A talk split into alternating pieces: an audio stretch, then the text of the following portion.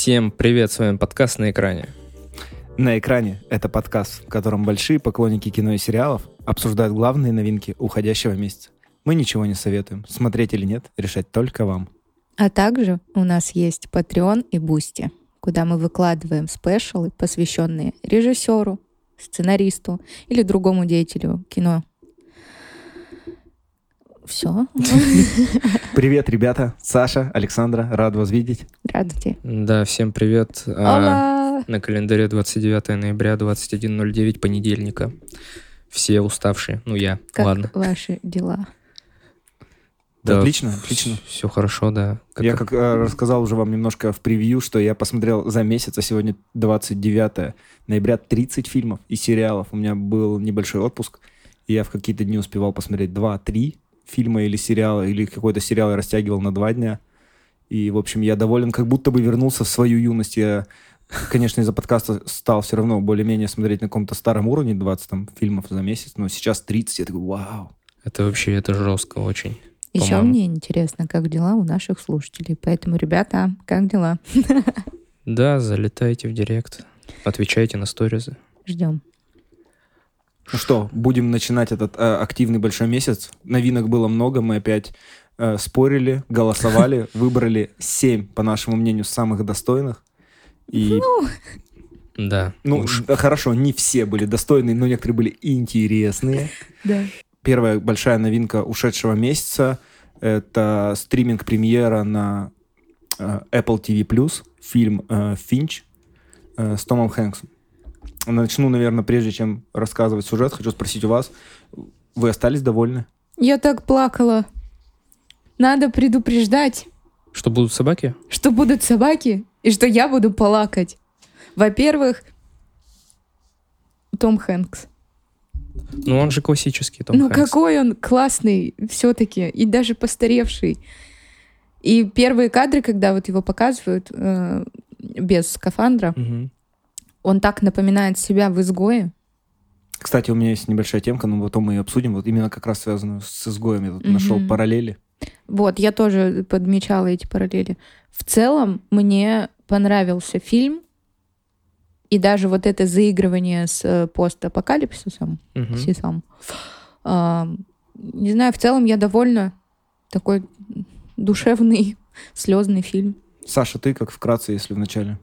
А, это, по-моему, обычный фильм, обычный Том Хэнкс, вообще ничем не выдающийся. Мне кажется, он просто э, вышел из своего фургончика, знаете, сыграл и с таким же каменным лицом зашел.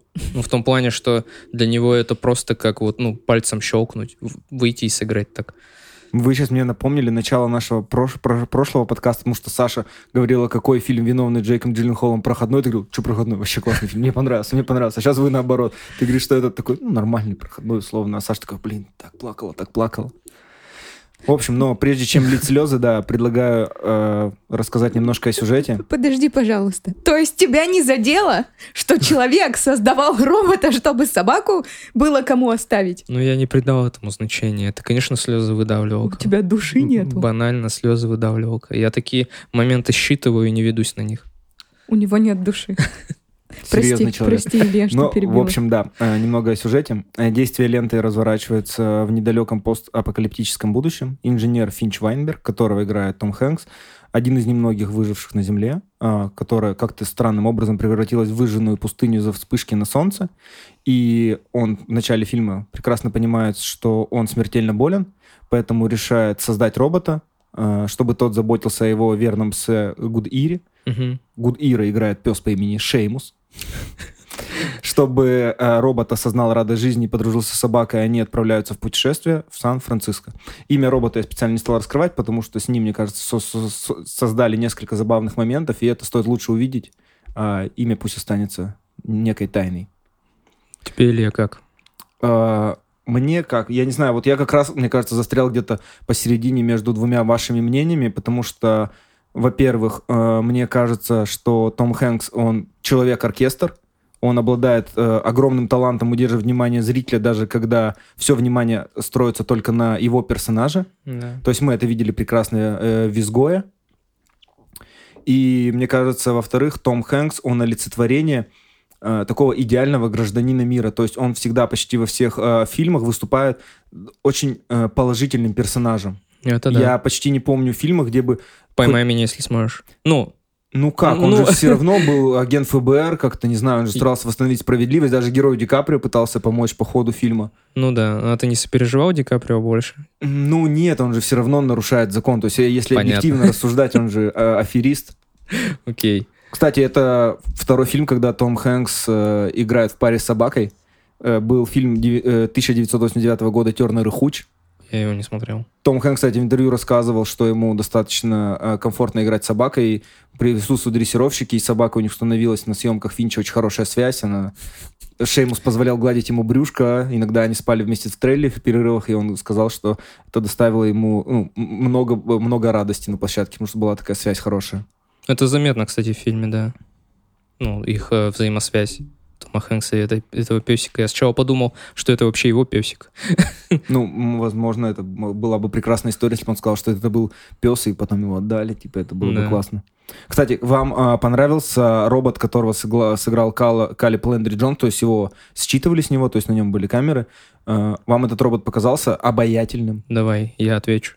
Он меня бесил. Супер дико, супер жестко бесил. Я вот не люблю таких, знаешь, а, персонажей в фильмах, которые тупые, как пробка. Ну, типа, которые дос- доставляют просто массу дискомфорта своим присутствием.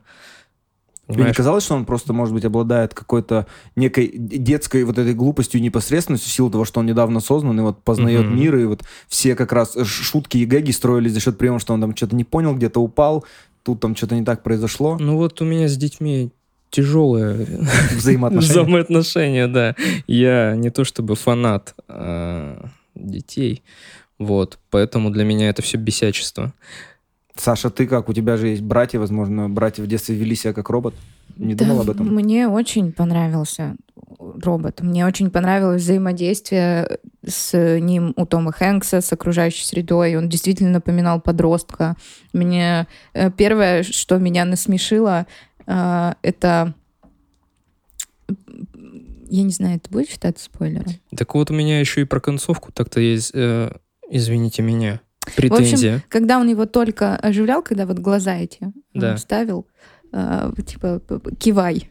И тот начал кивать, и он такой, так ты понимаешь меня или нет? А этот кивает, и он такой, не кивай.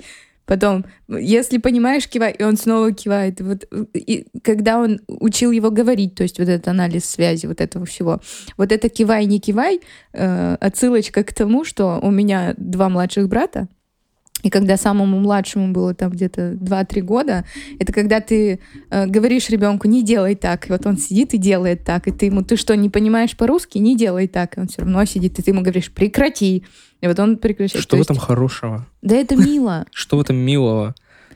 Что, вот что это в этом милого? Я ну ладно, еще это, раз повторяю, у тебя души нет. это, это связь родственная, скорее всего, но с роботом вот на экране у меня вообще никакой связи нет, он меня только бесит.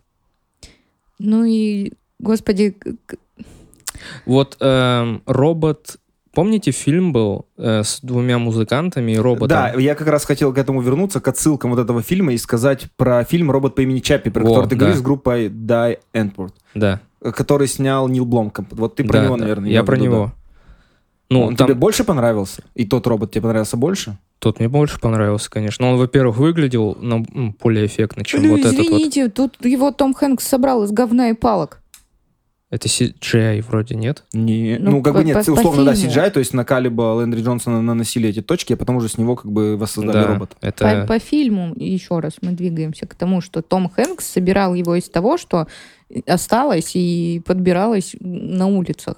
В- Он и- не похож на такого робота. И еще что вот самое умилительное, это то, что, ну, герой Тома Хэнкса очень мечтал увидеть Голден Гейт, Мгм, да. И даже Золотые ворота, мост в Сан-Франциско для тех, Да. кто не знает английский, и отсылочки Александры. и вот в конце. Это же так мило. А это же так бесполезно вообще, Да бессмысленно какая все. ра- Это мечта, воплощение мечты человека. Нет, я про вообще создание робота, как будто все бессмысленно. Да как же, чтобы На самом деле, ухаживать вот, за э, собакой? немножко хотелось бы влезть в ваш интеллектуальный спор очередной. Том Хэнкс, Том Хэнкс а на самом деле ответил на все эти вопросы в интервью. Опа. Да, я почитал его интервью, у него как раз спрашивали про э, связь э, изгоя и э, Финча. И он рассказал, что поначалу, когда ему принесли сценарий, ему тоже эти истории показались одинаковыми, что как бы одинокий мужчина, э, постапокалипс, там ему надо условно выживать, как и э, герой э, изгоя на острове. Но когда он уже вник в саму историю, он сказал, это диаметрально противоположные фильмы, потому что он сказал, что изгой рассказывал о том, что нужно человеку, чтобы жить полной жизнью, а Чаку, э, герою того фильма, как раз требовалось общаться и сбежать с острова, чтобы вернуться к жизни. А Финчу, как он говорил, ему не надо никуда бежать. У него уже есть компания, и он не пытается спастись. Он говорит, Чак, э, герой изгоя, готов был рискнуть всем и поставить свою жизнь на карту, только чтобы э, выжить и вернуться. А Финч, он не готов был рисковать жизнью, наоборот, он старался все делать аккуратно, тихо, не сталкивался ни там с мародерами, ни с кем. Он Да. все делал, старался правильно, потому что ему нужно было э, прожить как можно дольше, чтобы заботи- за- заботиться о собаке. О, и, он- и, как- и в самом конце Том Хэнкс сказал, что это история о перманентности, о какой-то мере вечной жизни, потому что его герой стремится найти способ существования за пределами своей оболочки. То есть он пытается передать все свои знания э, роботу, потому что робот должен был продолжать жить и заботиться о собаке. И он сказал, что перед всеми нами стоит точно такая же ответственность. Мы влияем на наших друзей, членов э, семьи, детей, а иногда даже на все общество. И он сказал, это история обо всем. А скорее не про выживание. Ну, он разжевал, конечно, просто все. Ну, молодец. То есть а люди, которые, вот, например, я, не дошли до этого интервью, для меня реально показался этот фильм полным проходником. Поэтому Он милый, да, он веселый. То есть я э, после фильма у меня не было никаких а, негативных эмоций. То есть, в принципе, я прекрасно провел вечер и наконец-то затестил Apple TV на своем а, OLED, извините меня, а там, извините меня, как бы качество просто вы сдуреете. И это первый фильм, который вот, ну, показал всю мощь. А у вас не было параллелей или возможных каких-то мыслей, что фильм отчасти напоминает более положительную версию «Я легенды»? Как будто бы. Ну да, Да что не, также ну- мужчина с собакой выживает в постапокалипсисе. А Где там просто видишь- зомби-то? Нет, так я и говорю более положительную версию. Просто параллель. Ну, типа, там мужчина с собакой, здесь мужчина с собакой. Постапокалипсис, они выживают. Ну, Просто та экранизация говно собачье. из-за да чего- ну, ну, Чего? неправда. Так, ну, Нет, подождите. та хорошая. Я читал книгу. Книга была великолепная. Просто вот 70 страниц чистого кайфа тебе вот положил, и ты читаешь. А потом я увидел книжку, и я маленький... Фильм. ну, это фильм, да, я легенда. И я чуть не заревел. Я такой, это что такое? Ну это так- что такое? Я что ждал-то вообще? Я Э- вообще не этого ждал. Это как позапрошлый выпуск, где вы с Тимой разговаривали Про про снеговика, снеговика. да, это то же Ну, самое это вот ваши было. проблемы, отвечаю. Я читать леген- книжки, да. Я легенда, прекрасный фильм в отрыве от этой книги.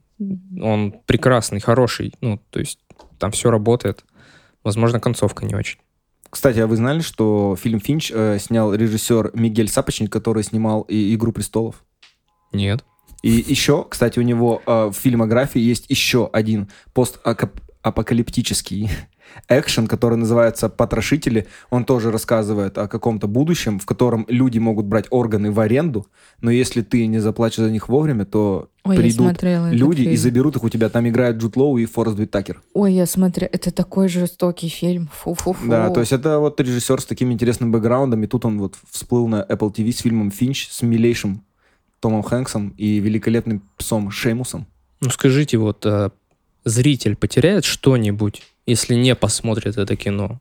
Да нет, конечно, как и любое другое кино. Но если ставить на весы, э, ну, на чашу весов Красный кот и Финч, Красное уведомление. да, Красное уведомление и Финч, вот... э, А тут все я видишь, за человека Финч в зависит. этом плане. я тоже. Но смотри, я говорю, тут все зависит, э, это все личное вза- взаимодействие человека. То есть если ты, условно, э, человек, который вечером тебя порадует, проходной боевичок со скалой, э, такими прям- прямолинейными достаточными шутками и обворожительный Галь Гадот, конечно, тебе Финч уже по-другому будет сказаться. Ты будешь такой, да ну, типа, что за отстой, тягомотина, один актер, никакого экшена, там, ни перестрелок, ни шуток, ничего такого. А кто фанат более медитативного кино, который идет медленно, развивается, несет условно какой-то месседж, о котором говорит э, сам Том Хэнкс, то, конечно, он будет вообще в восторге, как раз на уведомление он будет думать, что за вообще порожняк какой-то, зачем на него тратить время, ну, просто гэги, гэги, гэги, и все эти шутки, которые ты слышал уже тысячу раз.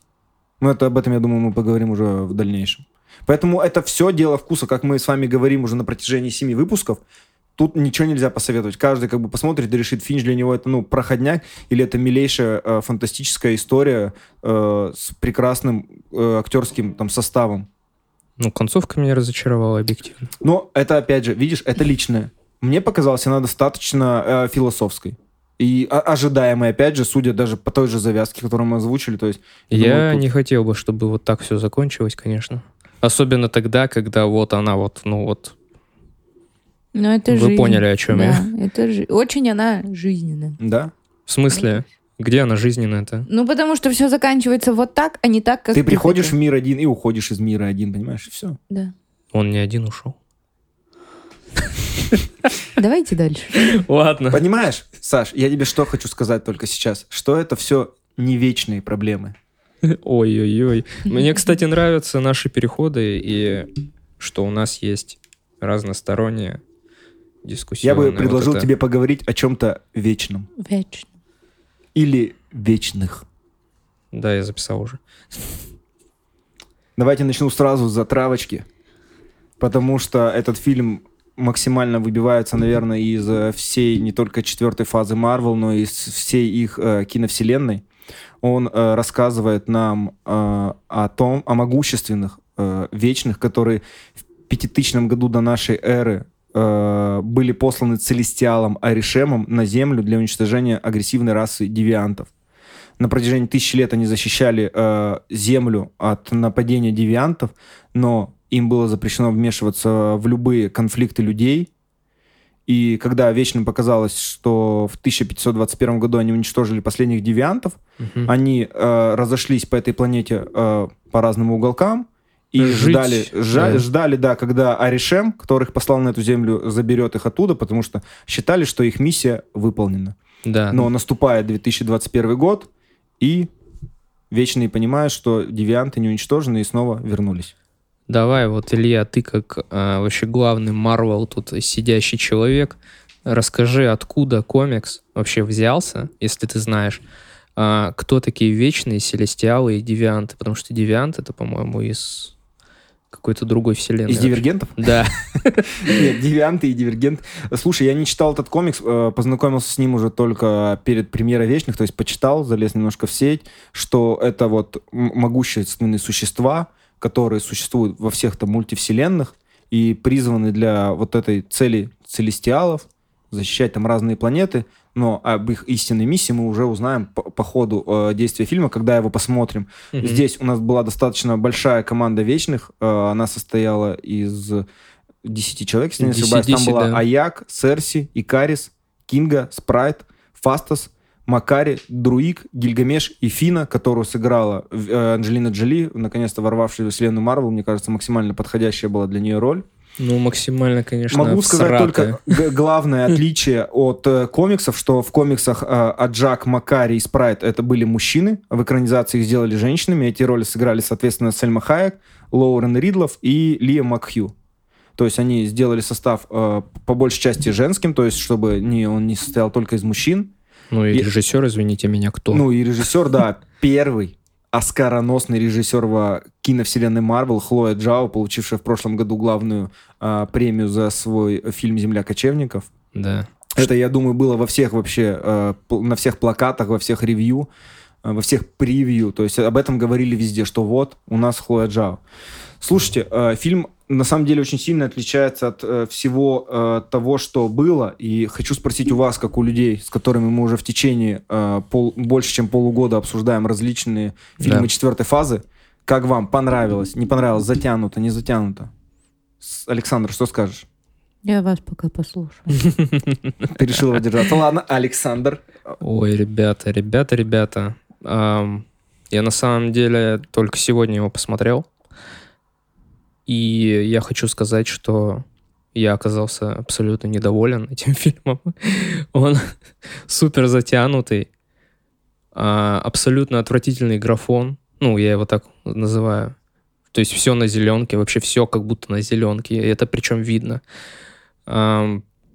Хотя я тебя немножко прерву, и, как сказали сами актеры, Хлоя Джао очень э, любила съемки на натуре, то есть и в павильон старалась по очень ма- мало времени проводить в павильоне. Ну, видимо, те моменты, которые вот у меня врезались в глаза, не знаю, может быть, их очень много было. Я вот в сети видел момент, там показывали прямо гифку, вот прямо где видно было CGI, там Анджелина Джоли дерется с девиантом, и прямо видно было по движениям, как это Да. все типа сделано CGI. Там, Как она гифку прыгает от да, него, да? Да, прыгает, она как бы к нему подлетает на коленях, делает какой-то оборот в воздухе, приземляется и начинает драка, и там видно, как это все обработано, эту гифку прям разбирали по кусочкам. Ну вот я это не видел, я это увидел вот только сегодня посмотрев. А по поводу вообще, почему их 10, мать твою? Ну, в смысле, их очень много. Вам не кажется, что ну, они абсолютно никак не раскрываются по мере фильма? А мне кажется, их По так ходу. много, чтобы можно было кем-то по ходу сюжета по- пожертвовать. Так, а в итоге-то получается, что у тебя никому нет симпатии. Ну как, мне понравилась девочка Флэш. Кстати, а, актриса, которая ее сыграла, она до этого играла э, в сериале «Ходячие мертвецы», ее зовут э, Лоурен Ридлов, и она действительно э, глухонемая, то есть она не слышит. И э, то, что с ней герой Барри Кигана общался посредством языка глухонемых, Жестов, да, да. это абсолютно реальная история, то есть это не выдумка специально для, для фильма. Но ее персонаж мне понравился.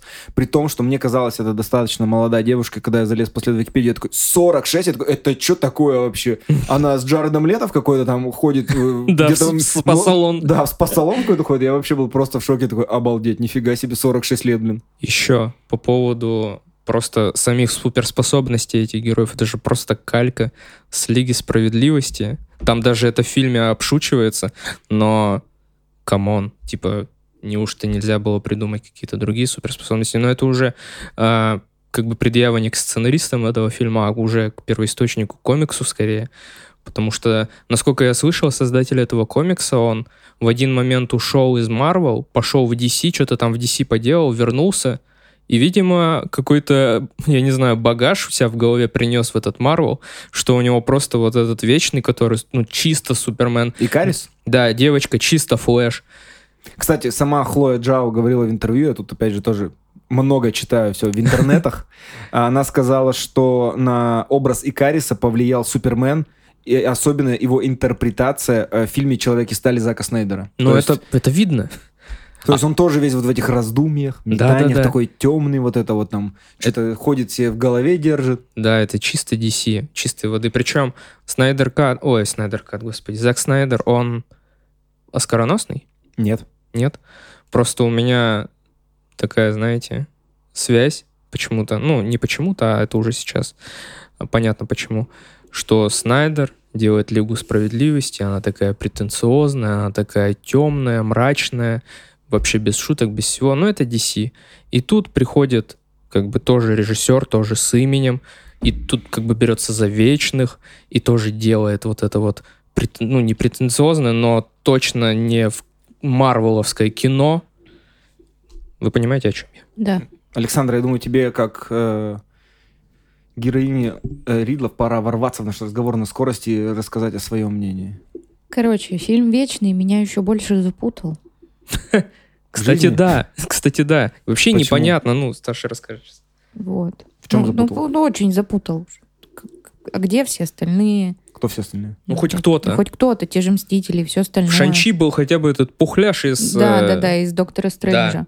А, то есть, чё Хоть какую-то отсылку Какие, дайте. кто, зачем? Так они же говорили про щелчок Таноса, вот про это уничтожение, все говорили. Ну, извините, Ну, это на словах ты такое, Лев да. Толстой. Давай я тоже могу Вот. сказать.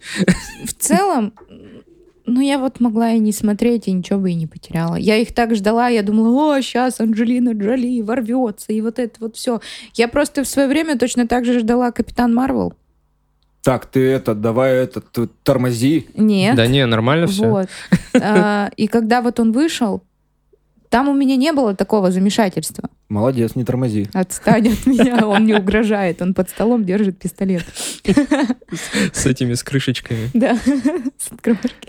Вот. А здесь меня это запутало. Да, очень красивые актеры. Все симпатично там в плане костюмов. Но я ничего не поняла, что мне хотел сказать автор. Чем мне дальше ждать? А как они интегрируют этих вечных во вселенную Марвел, которая вот уже осталась после смерти Железного Человека? Как это все будет развиваться Железный дальше? Здравствуйте. Спойлеры. Да ну Спойлеры что, все знают. Вы Да все знают, конечно. Сноу жив. Вы что? Все это все Лору Палмер убил отец. Вот. И, короче, что Ну скажи, все персонажи абсолютно пустые. Абсолютно. И вот я тоже смотрела на них и думала, о, это как этот в DC, о, а этот вот этого напоминает. Ну, Так, кого зато вот вам напоминает Кумайл Нанджани? я про него и хотел сказать, что он единственный, кто, ну, хоть как-то вывозит это кино. За счет него вот реально хочется смотреть. Вот тут я хотел бы сделать отсылку к качалочке Марвел. Мы знаем, что качалочка Марвел, она работает. В каждом фильме главный герой обязательно покажет себя без маечки, потому что, ну, надо же показать, на что тренеры Марвел способны. Да-да. Тут, кстати, никто, ни Ричард Мэдден, ни Кумейл Нанджани, э, ни Дон Ли, который играет Гильгамеша, никто из них не раздевался. Но я потом почитал интервью э, э, Нанджани, и он сказал, что перед съемками он придерживался строгой диеты, занимался спортом с тренером, обладателем титула «Мистер Канада». Ё-моё. Э, в спортзал в Беверли-Хиллз он ходил по 5 дней в неделю на протяжении трех месяцев, чтобы набрать мышечную массу. Но тут же он говорит, что хотел, чтобы его актерская игра сочетала остроумное поведение Джона Маклейна из серии «Крепкий орешек» и внешность болливудского актера Ритика Рошана. Он сказал, он добивался вот этого эффекта, но сказал, самое тяжелое, что ему удалось во время а, подготовки к съемкам, это обучение индийским танцам. У него, кстати, очень... У него клево получилось. И как жаль, что он попал в Вечных. Так а вот эта история его про то, что это мой дед, это мой отец, это мой прадед. У нас просто поколение актеров. Ну, Типа, так мы просто актеры. Это очень крутая линия. И его помощник, который везде был с ним, это офигенно. Тоже Ты это снял? Я это снял. Мне очень понравилась его линия. Он вообще офигенный комедийный актер. Мне он очень нравится. И вот тут он мне э, как раз запомнился, наверное, больше всех. Но мне кажется, на нем было сконцентрировано достаточно много внимания. А еще, к сожалению, в этом фильме я поняла, что Анджелина Джоли стареет. Как и мы все. Ну, это из-за во- волос, наверное, цвета. И из-за того, что ей бледные глаза сделали Мгм. в один момент. Мгм. Но мне кажется, она с таким большим энтузиазмом ворвалась в роль, как будто вот мистер и миссис Смит был только вчера. Ну да, ну да. Потому что она, мне кажется, после этого не снималась в каких-то очень активных боевиках, не исполняла экшн-сцен, а до этого у нее была там и Лара Крофт, да, мистер и миссис Смит. Да. Ну, в, В общем- целом, э, да, фильм, короче, ну, как мне кажется, все равно важно посмотреть, да, важно. Ску- Многие уже об этом сказали, но я думаю, Слушайте, на самом деле хочу еще э, вернуться к небольшим, э, помимо актеров, э, хотел еще отметить вот э, Дона Ли, который играет Гильгамеша. Э, он сказал, что стремился получить эту роль, чтобы вдохновить мо- молодое поколение э, корейских детей, потому что он станет первым корейским супергероем. И во время подготовки к съемкам ему помогло, что он в прошлом э, занимался боксом, что это как-то держало его в форме. И после этого, кстати, фильма, я когда посмотрел «Вечный» и увидел Ричарда Мэддена, который играет Икариса, я вспомнил, как мне а, моя близкая знакомая рассказывала про сериал «Телохранитель», британский сериал, в котором играет как раз главную роль Ричард Мэдден, он за него получил премию. Это мини-сериал а, про бывшего солдата, который возвращается обратно после войны, Мгм. и его назначают телохранителем министра обороны Великобритании. Блин, охренительно. Я посмотрел за два дня, я просто под таким впечатлением был. Я такой, вау, типа, почему я раньше-то не посмотрел? И потом посмотрел карьеру Ричарда Мэддена, помимо телохранителя «Игры престолов», у него еще есть какой-то сериал «Клондайк», по-моему, называется, про золото искатели. То есть он достаточно много снимается в каких-то сериалах, и это тоже был мини-сериал. Я такой, блин, круто, надо с ним что-то еще посмотреть. То есть он, видимо, не «Игрой престолов» только как бы цел. А еще мне эти девианты напомнили э, Бабаек из фильма с Томом Крузом, где он вечно оживал. Да, да, да, я тоже об этом подумал. Я забыла, как он называется. я тоже не помню. А, Что-то там какой-то рубеж? Нет? Нет, Тихоокеанский рубеж, что у Гильермо Дель Торо. Нет, нет, нет. Ладно, не суть, короче. В общем, самое главное, кстати, что я вам хотел сказать, почему э, э, про авторское кино я еще думал очень много. Ну, помимо того, что Хлоя Джао, она э, пришла из авторского кино, то есть мы знаем, там у нее до «Земли кочевников» еще были фильмы. А ей не дали взять с собой своего оператора постоянного. Ей дали э, для съемок постоянного оператора Марвел Бена Дэвиса, который до этого работал над фильмами Капитан Марвел, Доктор Стрэндж, э, Эра Эльтрона, Стражами Галактики. Но помимо этого еще работал над тремя билбордами на границе Эббинга, э, Миссури. И пока я смотрел фильм, там было достаточно э, много э, таких романтических сцен э, между и, и Карисом и Господи, забыл, как зовут героиню Джеммы Чан. В общем, э, с гер... Э, у героев э, Ричарда Мэддена и Джеммы Чан, вот когда они стоят там на закате, друг друга обнимают, там нежно руки вот это вот Это Марвел, добрый нет, вечер. Нет, нет, мы потом обсуждали с одним другом, и я говорю, ты посмотрел «Вечных»? Он такой, да.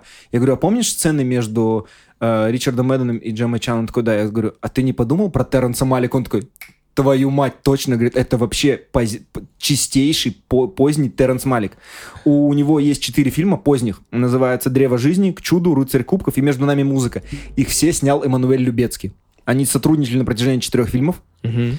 И вот там сцены, э, там условно к чуду там был Бен Аффлек и Рэйчел МакАдамс, они там тоже ходили среди колосьев, так обнимались. И там свет вот так вот играет на закате. В древе жизни у Джессики Честейн за Брэдом Питтом были похожие сцены. И вот как будто э, Бен Дэвис, он пересмотрел всего позднего Терренса Малика, такой, я так же хочу. Я их сниму так, что просто охренеете, как будет похоже на Малика. Я такой, чувак, ну блин, ну это же капец, ты настолько сильно вдохновлялся, что ну любой, кто смотрел, он считает это как бы на раз.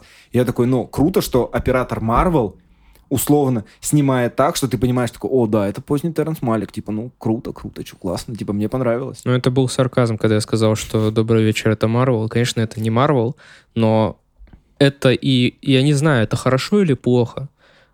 Вот что вот хорошо это или ну, плохо? мне показалось, этот фильм — это свежее дыхание, то есть он тебя не затягивает в, в этот водоворот экшена, как условная «Черная вдова», которая, мне кажется, могла быть в любой... вдова, ты это вообще забей. Просто вот как бы свежим дыханием был Локи со всего с его э, ломанием времени, вот этого пространственного континуума. Да. И вот Хлоя Джао, которая пришла с размеренным высказыванием, про, со сменой, э, грубо говоря, ролей э, персонажей внутри фильма, что кто-то может стать хорошим, кто-то злым, как-то это все перевернуться может обыграть. У каждого там внутри какой-то конфликт, например, как у Спрайт, у которой был очень сильный внутренний конфликт э, там со- с остальными Да, героями. да, да. А, герой Барри Кигана, у которого тоже было свое видение на весь этот мир и на всю эту позицию, где они сколько прожили. Поэтому я бы не сказал, что я остался недоволен. Он мне понравился, и вот эти два с половиной часа, которые он идет, я бы опять же, не сказал, что я сильно за них устал и вымотался и смотрел на часы, когда закончится уже фильм. Я, я получил удовольствие, потому что это был новый взгляд под новым углом на одну и ту же вселенную. И такие режиссеры, и такие фильмы необходимы. Это как «Черная пантера». Она тоже пришла с новым взглядом, с Мгм. новыми фишками, с крутыми персонажами. Все такие, вау, типа, блин, нифига себе Райан Кугер снял. Ну, это тоже спорное заявление про Ну, Черную это, я- Пантеру. это все лично, это Да, все да, сугубо да. лично. То есть я не навязываю, понимаю, может, ты сказать, что типа, да что за ерунда. Да я ее даже не смотрел. Да, Вот ты помолчи тогда. В общем, посмотри, это того стоит. Там вот этот афрофутуризм, это очень круто сделано. То есть это тоже было необычно. То есть Marvel старается, они стараются нащупывать какие-то новые направления. И вот в этом мне они нравятся, что они не, не такие, вот у нас был там классный веселый Человек-паук с шуточками, которые всем зашли, давайте все снимать как это. Не, ну это надо быть вообще твердолобыми какими-то, чтобы так То есть они поступать. же, смотрите, они поменяли Тора, и это было правильное решение. То есть у них был Тор, первые две части, он там серьезный, его снимает там Кеннет Бран, английский режиссер, он там на серьезных щах, там шекспировская драма. Потом они понимают, что это не заходит, типа не прикольно. И они поменяли направление, такие, а давайте Тайки Вайтити дадим, и пусть он э, разбирается с Тором. И он в него вдохнул новую жизнь, все такие, вау, круто. Так и вечные не заходят. Ну, это опять же тебе. Я Это говорю, мне мне. зашли. Мне нет. Ну, И я вообще не понимаю, вот как Саша сказала, вот куда все это движется. Это движется просто, где раньше, мне кажется, вот знаете, были Железный Человек, а, даже Халк, ну какие-то они все приземленные, скажите, они все какие-то земные, ты можешь а, за них зацепиться, даже Танос, кажется, ну, не чем-то тебе фантастическим. кстати, Танос тоже вечный. Но это, Это это, не, знаем. это не важно, но а, тебе кажется, что, ну, какой-то суперсильный инопланетянин. Окей, да, нормально, а что такого? Вот. Здесь уже какая-то магия начинается, какие-то какие-то Ну, вселяются это же все разум. обосновалось по ходу фильма. То есть у меня после фильма, кстати, первый раз а, не было вообще вопроса. То есть они все объяснили, что взялись, какой конфликт, что случилось, что в конце. Я все четко понял. У меня не было реально вопросов. И такие типа, ага, это она не объяснила, блин, откуда это взялось? Блин, хрен его знает. То есть она четко во время фильма дала ответы на все вопросы про них.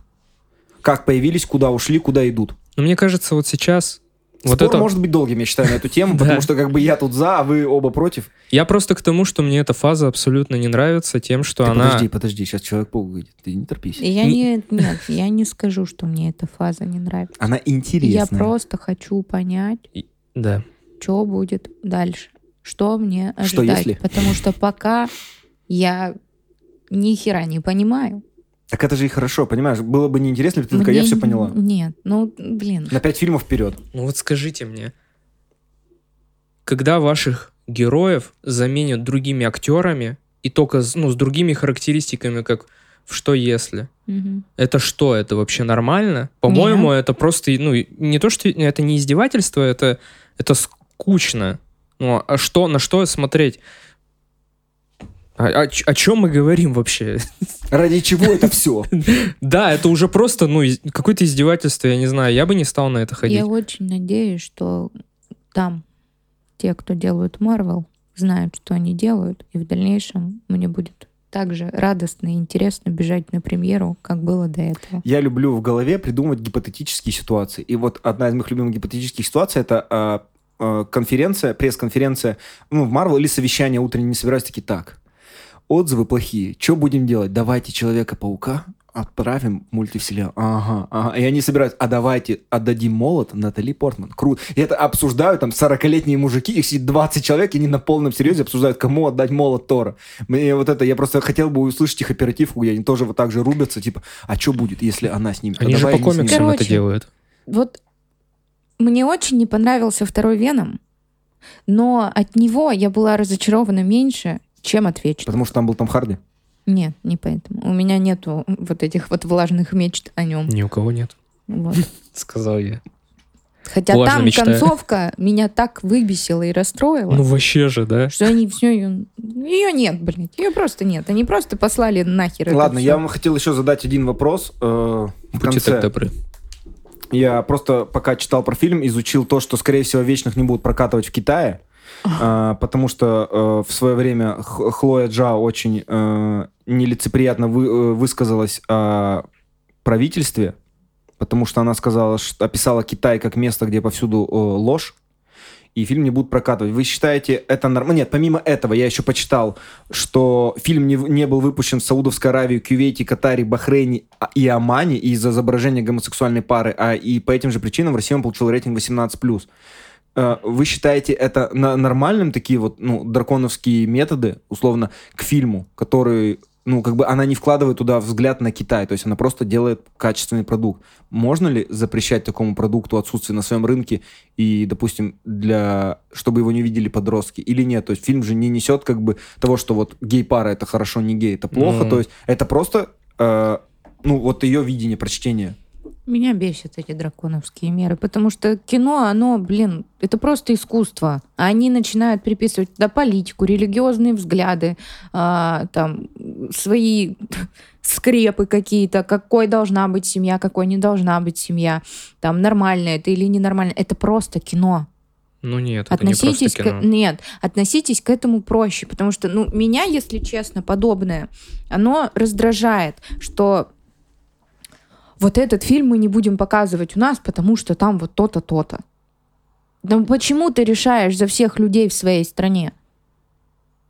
Так а это государство, потому что Ну почему? оно призвано, мы его выбрали, а оно решает, ну почему управляет нами. условный Роспотребнадзор будет считать, какой фильм для меня полезный, а какой не полезный? Я не выступаю сейчас адвокатом дьявола, если что. Ну вот я просто, Просто этого не Ки- понимаю. В Китае, в Китае очень сложно. Там же этот, э, Коммунизм. там этот Винни-Пух. Вот. Почему он в Китае, он в Корее? Да? Да. Кто? В Китае В Китае.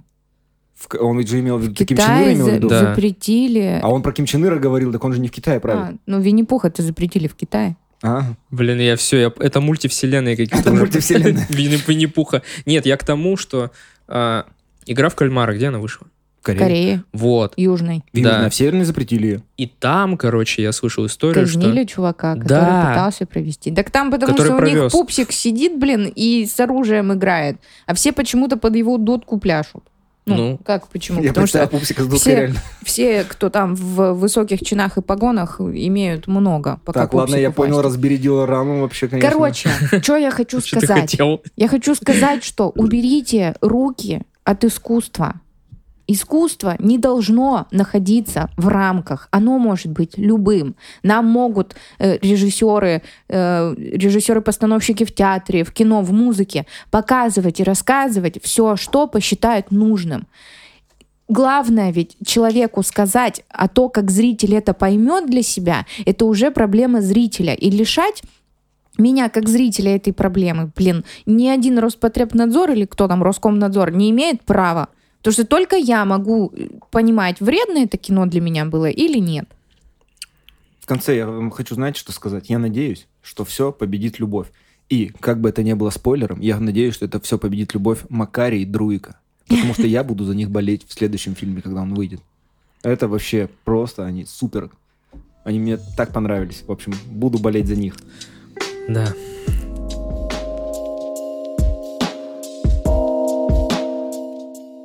На самом деле, думаю, для всех противников, про которых говорила Саша, им можно выдать красное уведомление,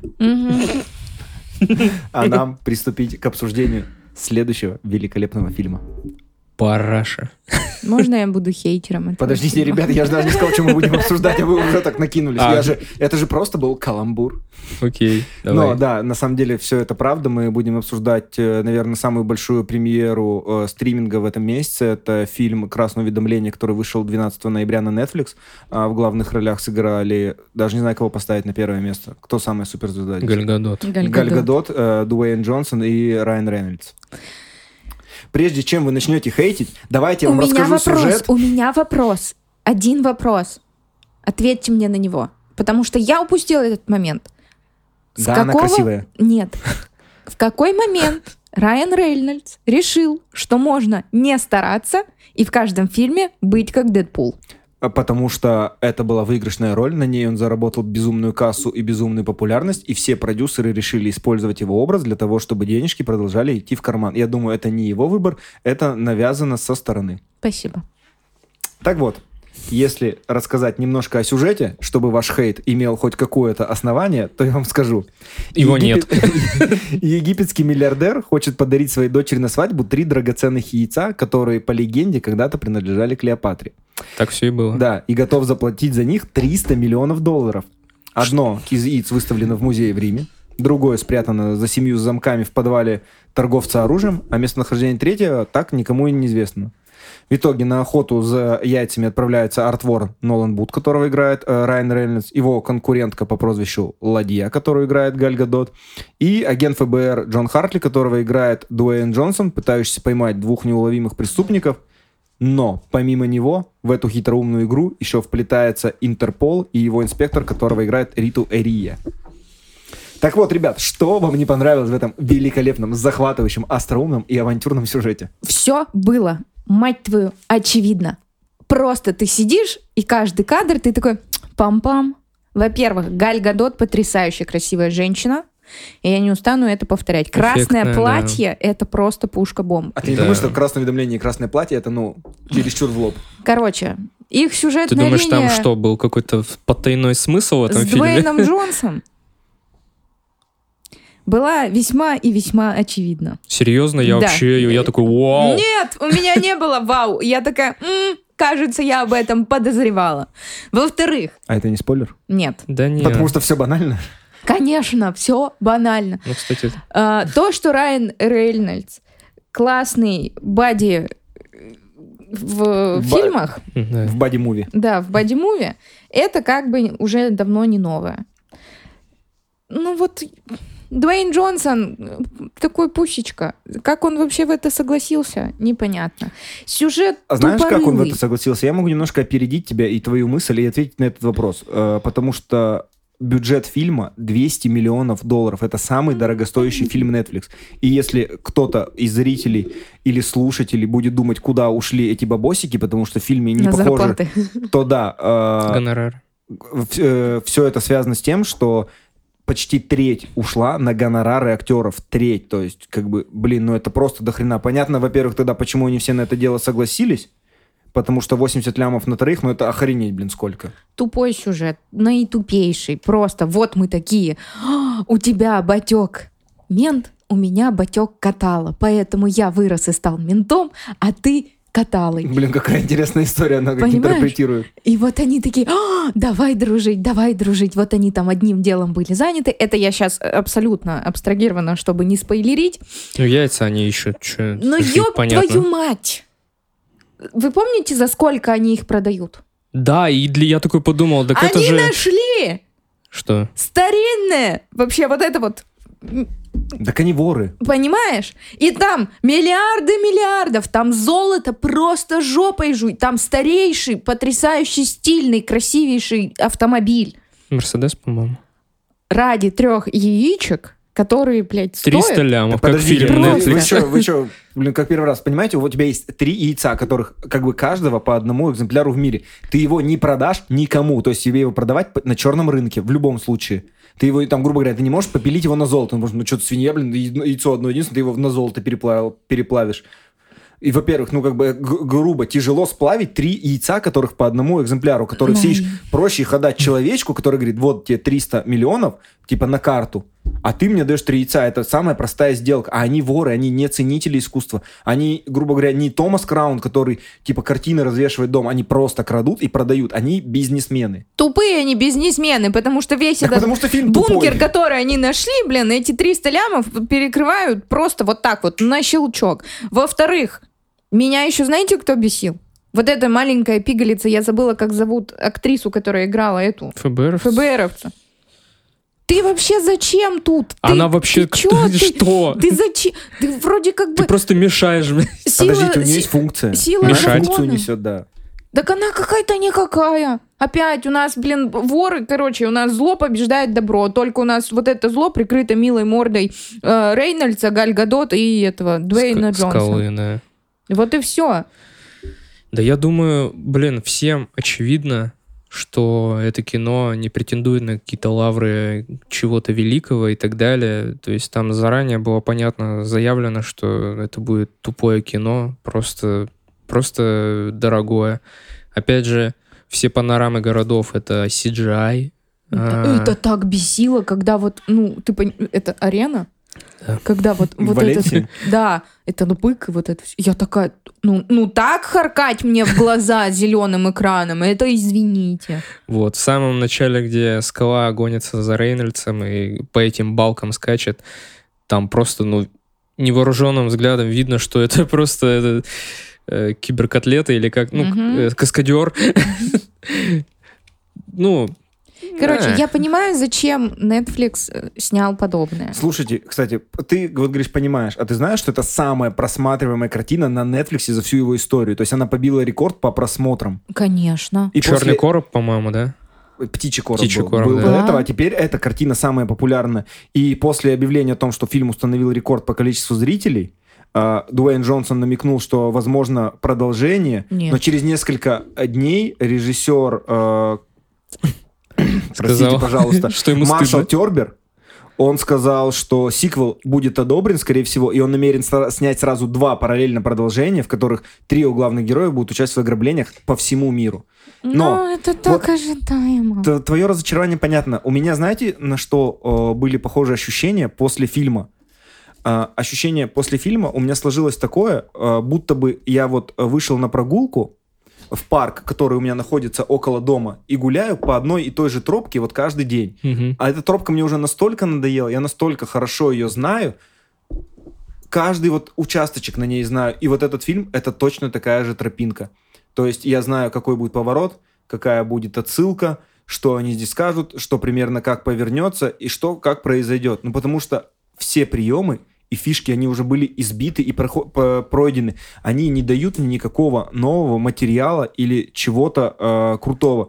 То есть там, условно, джунгли, э, катакомбы, там, условно, как в Индиане Джонсе там было что-то там похожее. А Джунгли там тоже уже отсылки, были. много отсылок было Э, там. на- нацисты, костюмированный бал, корида, пирамиды, там все Тюрьма. в такую тю- российская тюрьма. О, Нет, там боже. была классная сцена с Инстаграмом. Сцена была Нет, офигенная. это сцена было с кашей еще смешная была. Сцена с Инстаграма, это где Путин на коне? Да, Да, это да. было- вот это типа крутая шутка, я потом я видел во всех соцсетях, я ее видел, типа ее прям цитировали потом, Меня это было классно. Так бесит, когда американцы не могут удосужиться и погуглить хоть что-то про Россию, потому что ни в одном ФСИНе не разрешено нашим Где? ФСИНовским офицерам носить бороды. ФСИН.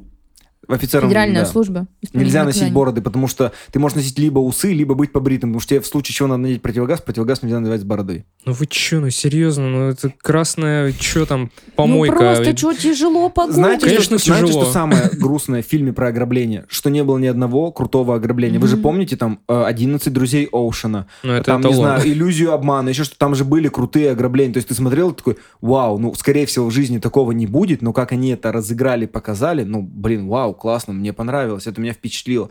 А здесь как они второе яйцо украли, это какая-то глупость. Как первое яйцо украли, это глупость. Блин, да в коде да Винчи то интереснее, там все это крали как-то, чем здесь.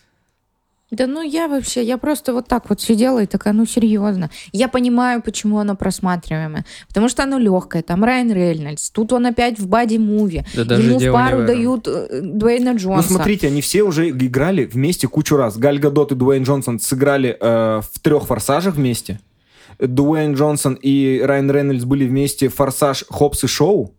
Они уже пересекались. А этот режиссер, Маршал Тербер, снимает Джонсона в третий раз. Он снимал с ним «Полтора шпиона» и снимал с ним «Небоскреб». То есть они «Полтора уже шпиона». настолько все срослись тут вместе, что они такие, ну а что, давайте еще снимем. Типа Дружеское бабосики кино. платят, ну давайте снимем. Кстати, про Это грустно. эту, про Галь Гадот. Вот когда у них была драка в хранилище всяких древностей, ну, прямая, прямая отсылка к Вандервумен. Да, Вандервумен тоже там с нацистами в первом фильме дралась. Там тоже Да. такие И тоже были. ей дали эту секиру или что это вот это вот она их там месить пыталась. Ну, ребят, короче. скорее. а, Это такое пивасное Возможно, муви, попкорн. Вот они... Подпивасный фильм, Саня, Да, я вспоминал да. про твое слово подпивасный фильм. нет, я хочу еще сказать по поводу того, почему он такой популярный. Он такой популярный, потому что он такой популярный, как бы это ни было забавно. То есть это же сарафанное радио идет по нарастающей, плюс на главной Netflix фичерится. Всем предлагается там.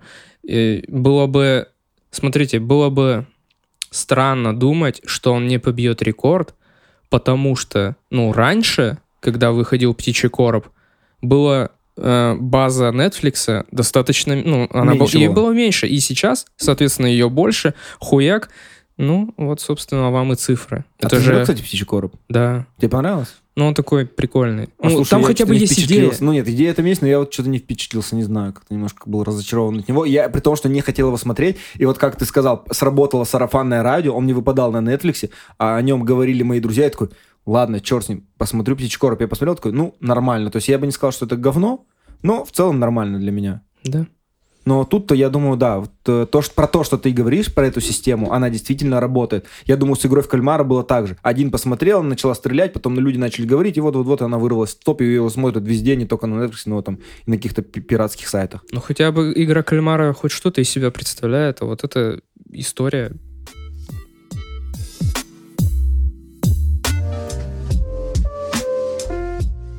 В общем, ребят, я думаю, что э, наше ведро с помоями, которое у нас сегодня присутствует на э, записи, оно не до конца полное, и пора бы его окончательно наполнить. Ой-ой-ой. Ой-ой-ой-ой-ой. Как сказал Макалей Калкин, когда увидел э, ремейк «Один дома» на Disney+. Да, в 12 ноября э, на стриминг-площадках вышло не только красное уведомление, на Disney+, в этот же день э, вышел ремейк фильма э, «Один дома» 1990 года. И вначале, я не знаю, стоит ли рассказывать о сюжете, но, наверное, стоит все-таки о нем упомянуть, потому что об этом нельзя не сказать. Э, в данном фильме он таков. А, Маленький Макс остался дома один, когда вся его семья уехала на рождественские каникулы в Японию, а его по забывчивости оставили дома.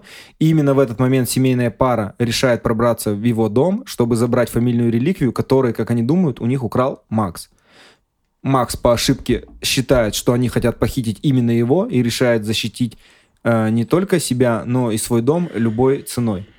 Прежде чем Саша сейчас как прыщ взорвется прямо в микрофон, я уже это чувствую, Предлагаю тебе, Александр, высказать немного своего мнения, потому что у тебя еще все довольно свежо, и ты посмотрел фильм, как мы знаем, только сегодня. Ну, знаешь, просмотром это тяжело назвать.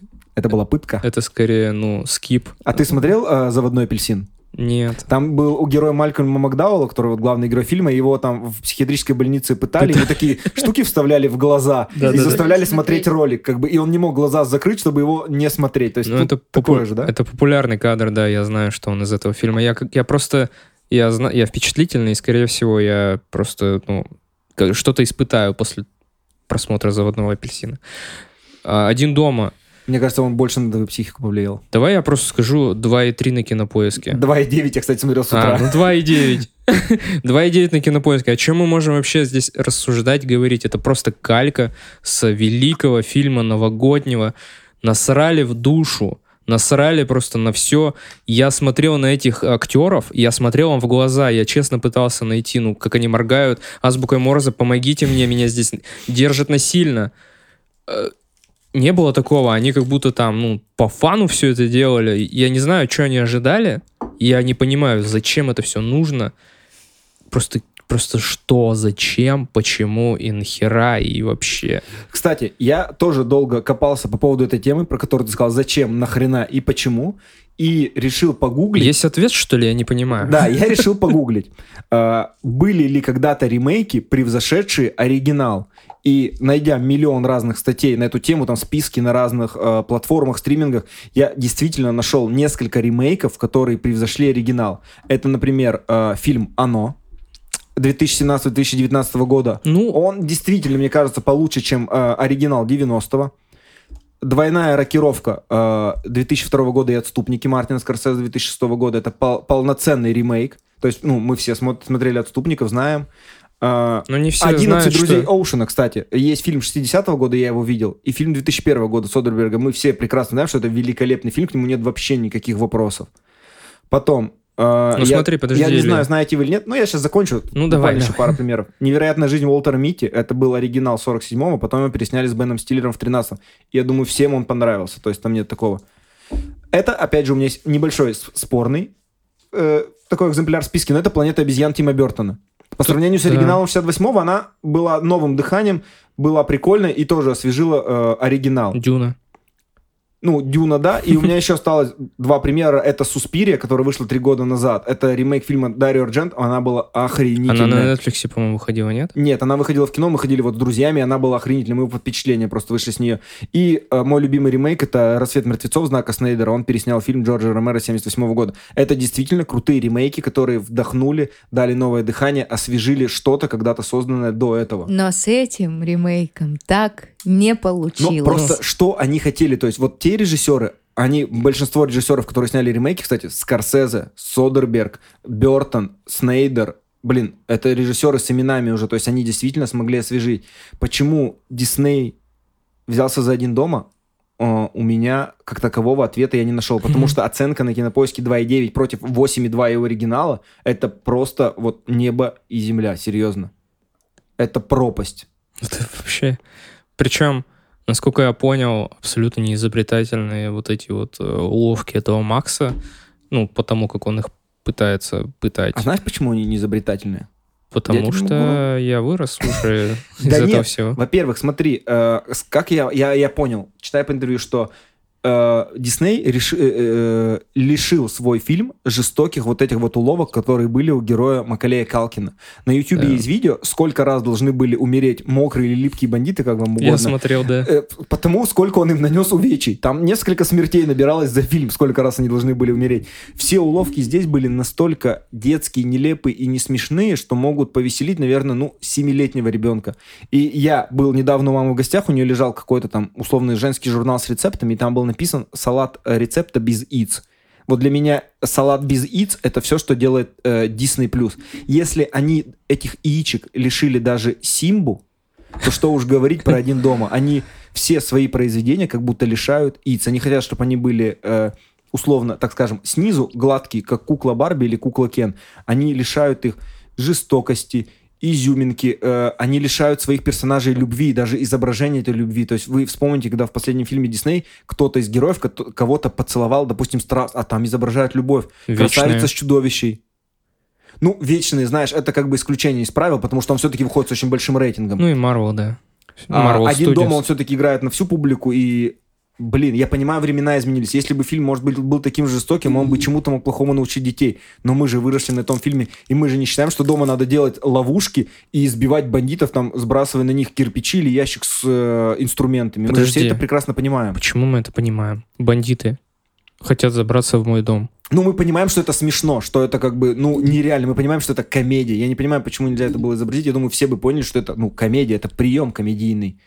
И вот это меня пугает в фильмах Дисней, что если это будет продолжаться, и их ремейки будут все такими же вылизанными и э, Беззубыми. беззубыми, то, ну, это вообще грусть, печаль, тоска.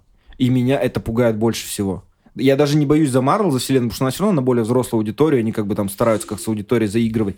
Да. Но тут это что-то с чем-то. Моя жена, которая обычно со мной смотрит и посмотрела со мной, как бы мы смотрели одним днем, потому что премьера была э, совместная, она сказала, ну, я не готова это смотреть. Говорит, у меня настолько приятные впечатления, и я хочу на Новый год, э, чтобы От мы купили предыдущего, Лего, да? э, один дома, оригинальное, говорит, и я не хочу никакой связи с новым этим фильмом. Говорит, даже знать, что там происходит. И она ушла в комнату читать книгу, пока я как бы вот смотрел один дома. Короче.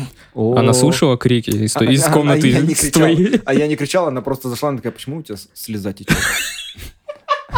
Сначала я думала, может быть, я просто уже слишком взрослая, чтобы смотреть это, и поэтому меня не впечатляет. Но потом я пересмотрела фильм «Нормального человека», Не и поняла, что я до сих пор обожаю тот мультик, и он до сих пор у меня ассоциируется с новогодними каникулами. Э, Да, и, прошу прощения, фильм. С новогодними каникулами и приятными теплыми э, воспоминаниями из детства. Отвратительно. Отвратительно. И отвратительно. А Это- пацан-то как выглядит? Вот да, ну мне вообще... Вот я смотрела и страдала. И вот почему мы там смотрели фильмы, которые были с зубами, с клыками, да, вот в детстве, и выросли нормальными людьми. А здесь сейчас все пытаются так обезличить, обез- и вот это вот все. Мне кажется, Дисней держит людей за тупых. Ну что-то там явно происходит, я не знаю, что Как в их будто бы головах. мы все такие тупые, и вот жизнь у ребенка сломается, если он узнает, что лев это самец, и у него есть кокушки. Ну, капец, ну все, с ума сойдет ребенок, выйдет в окно. Здесь За то же самое. Отвратительные эти ловушки. Они, вот эти все герои, они какие-то блеклые. Непропорциональные вообще. Мне ничего не понравилось. Мне даже музыка не понравилась, которая там была. Ты поставь Джо Пеши против Элли Кемпер, и мы посмотрим, кто кого раз на раз. Джо Пеша, конечно. Конечно, Джо Пеши, он людей в фильмах убивал, а Элли Кемпер играла помощницу Майкла Скотта в офисе, ну, Короче, мне очень не понравилось. Я вообще, вообще против того, чтобы посягали. И Вы когда хотите, вот Илья перечислил список ремейков, да, которые вот там э, лучше, чем оригинал. Вот так и должно быть. Вы когда посягаете на то, что уже существует и было успешным, вы это делаете либо хорошо, либо не трогаете совсем. Здесь А как это... понять? Вот ты мне скажи, как понять, сделал, сделал ты хорошо А здесь нет? нужно не свои амбиции слушать, вот эти «я хочу», Нет, я хочу. мне вот э, Дисней, и я вот сейчас сниму, и вот будет конфетка, потому что я так решил. А, кстати, Нет, если ты понимаешь, что у тебя получится, простите, Да. можно? то э, значит у тебя не получится, потому что каждый из тех, кто- кого перечислил Илья, э, боялись, они все боялись навредить оригиналу. Когда ты смотришь Или с их- уважением это делать. Да, когда ты смотришь их интервью, а после уже их успеха, они все не верят в это, они такие, я так боялся, я так боялся допустить ошибки, я так боялся оскорбить или еще что-то, потому что на них лежал груз ответственности того, что а, предыдущий фильм был успешным. Здесь, мне кажется, Диснею было абсолютно наплевать. Просто вы знаете, что я решил порыться в фильмографии этого режиссера. Знаете, что он еще снял? Че? «Дедушку легкого поведения» с Все, Робертом Де Ниро. все, все, я пошла, майк даун. Все, Не, рано вопрос еще, у снят. нас Как еще можно этому есть. человеку было доверить... э, Один дома. Один дома, да. После «Дедушки легкого поведения» такой, ну, понятно, Скорсезе. После яиц Роберта такой- Де Ниро такой- крупным планом. Я такой, ну, Содерберг, там у человека до этого был секс, ложь и видео. Я такой, ну, тоже, в принципе, все понятно. Но тут достаточно интересный выбор. Когда человек снимает условно по- по- пошлейшую комедию, и вы ему такие, а давай ты переснимешь классику, вечно живую классику Криса Коламбуса по сценарию великого Джона Хьюза для нового поколения. Он такой, а что бы нет? Да, потому что вот у него его эти амбиции, что я хочу, значит, я могу.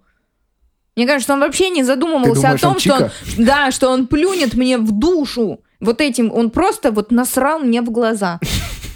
Ладно. Саш, тебе никуда не насрали? В глаза мне насрали. И вам всем тоже. Хорошо, Сра- ладно. Странный Нет, Дисней. Нет, мне никто не срал глаза. Просто все, давайте прекратим обсуждать. Слишком много времени мы тратим Ну, на этот говенный фильм. У нас 10 редко, минут. у нас редко что вызывает настолько негативные, сильные эмоции, понимаете? И поэтому я вам говорил, что этот фильм мы должны взять, чтобы наши слушатели могли узнать о нем и, возможно, никогда не прикасаться, найдя его на каких-нибудь стриминг-платформах во время новогодних праздников. Его, кстати, Фильм. очень тяжело найти в интернете. У меня, представляешь, его вчера сестра нашла. Мне сегодня позвонила сестра в обед, она такая, а ты же у нас это там м- мастер-бомбастер, подкастер, так ты мне помоги, составь список фильмов новогодних посмотреть. Я говорю, ну ладно, хорошо, помогу, составлю тебе. Я говорю, у тебя есть какие-то пожелания? Ну, один дома но- новый можешь не писать, я его вчера посмотрел. И абсолютно спокойно сказала, она такая, ну, нормально. Я такой, типа, До ну свидания. ладно, типа, интересный ты человек. Родственники. Я такой, интересный ты человек, говорю, завтра тогда сходим вместе на анализ ДНК. Теперь даже не знаю, что советовать из, из новогодних фильмов, блин. Видимо, посоветую этот, э, который «Звездные войны», спектакль, который жуткий там с оценками минусовыми. Она такая, а что, нормально? Нормально. Ну, Звездные войны я люблю. Короче, фильм отстой, и, и хватит о нем. Не смотрите. Даже если вас будут подкупать чем-то сладким, вкусным и компанией, которая вам приятно, чтобы это посмотреть, оно того не стоит. Да, это ты бы- даже не посмеяться. Саша это- посмотрела этот фильм с Бенисио Дель Торо? Нет. Я бы сказала, Беня, Беги. сорян. Ладно тогда, Саш, а ты бы хотела посмотреть «Французский вестник», в котором снимается Бенисио Дель Торо? Да. Надавить тебе еще немножечко на больное. Да. Ребят, э, мы сейчас обсудим этот фильм, но Александра выбывает. Она пошла немножко плакаться, потому что э, у нее по причине небольших обстоятельств не получилось попасть на этот фильм. Э, поэтому мы его обсудим с Александром, а Саша будет рядом сидеть и вздыхать. Мгм. Я, пожалуй, еще маленькую ремарочку ставлю. А, Спешл, да, лежит на нашем Патреоне. Спешл, посвященный Уэсу Андерсону, его фильмографии, всем его любимым приемам, актерам, его любимым э, коллегам, с оператором, э, композитором, с которыми он сотрудничал, вы можете уже послушать и более подробно познакомиться с его творчеством, а если уже с ним знакомы, может быть, открыть для себя что-то новое. Да, мы тут сейчас без спойлеров, но там мы это делали со спойлерами, если вы смотрели. Посу- послушайте, может быть, наше мнение, они схлестнутся. Ну, сде- Да ладно, Сань, нормально, нормально, нормально.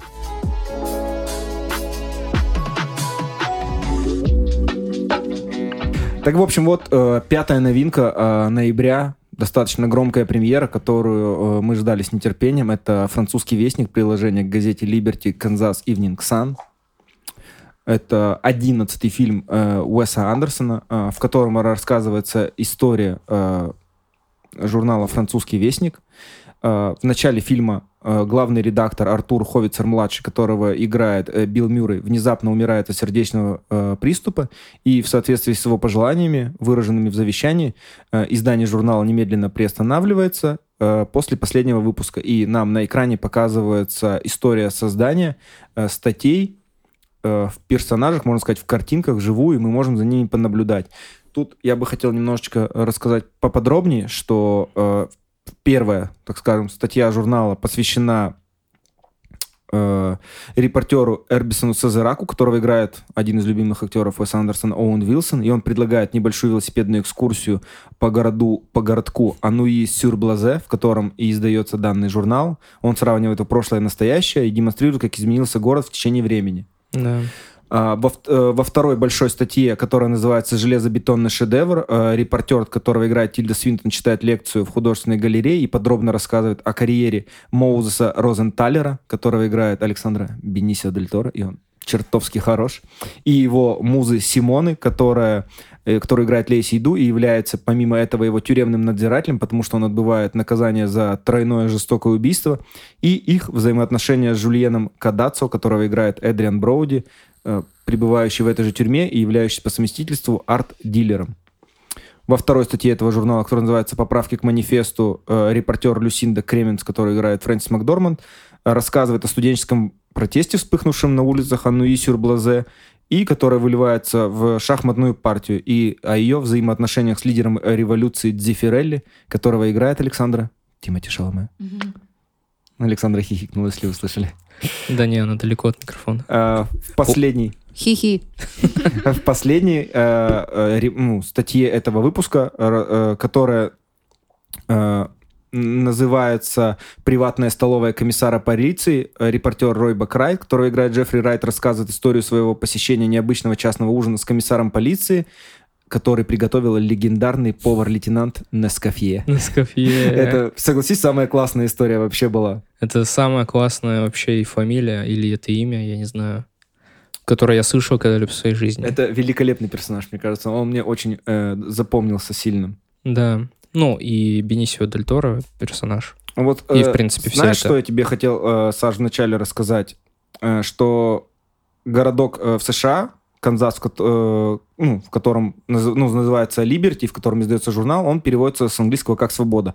А городок во Франции, где открылось его небольшое издательство и издается приложение, Мгм. называется «Ануи сюр блазе». И в переводе с французского называется «Скука над апатией». Не зная эту шутку, у тебя изменится отношение к фильму или нет? Или теперь тебе многие вещи станут более понятными? Скука над апатией. Ну да, а тот городок называется «Свобода». Да, наверное, нет. Ничего не изменится. Это слишком сложно, или я. Время уже 11. Я уже хочу спать. Но мне кажется, для того, чтобы понять э, вообще фильм Уэса Андерсона, э, тоже требуется какое-то определенное владение языком, понимание, по крайней мере, его фильмов, потому что они все сняты с определенным, э, мы знаем, стилем, э, жанром и, и даже актерами. И вообще, мне кажется, вот у тебя, как у дизайнера, ты разделяешь его э, любовь к дизайну картин, как он все это снимает, показывает цветам, насыщенности, э, декору, архитектуре. Ну, я вот в спешле рассказывал, я познакомился с Уэсом Андерсоном по фильму «Отель Гранд Будапешт». Я до этого вообще ни одной картины не смотрел а, под его, так сказать, а, как сказать-то, ну, Из-под его вышедших пера режиссерского. Да, вот. И чисто под спешл я подготовился и посмотрел вообще все. И я понял, что как раз-таки с фильма «Королевство полной луны» Да. у него началось вот это вот прям... Он поймал вот это вот, э, как сказать, Вайп? ну, вот вайп, я не знаю, как просто сказать, очень похоже на театр, и, в принципе, когда я вот посмотрел «Отель Гранд Будапешт», я знал, на что я вот иду сейчас, потому что это прям Уэс Андерсон, Уэс Андерсонович. Но тебе было от этого как бы немножечко грустно, потому что ты знал, на что идешь? Или ты шел с ожиданием вот снова увидеть вот эту вот классную ну, истории? Да, история, это очень важно, потому что «Отель Гранд Будапешт» все-таки это э, такая цельная э, картина, история от начала до конца, а тут немножко рваное повествование и достаточно, я бы сказал, резкое.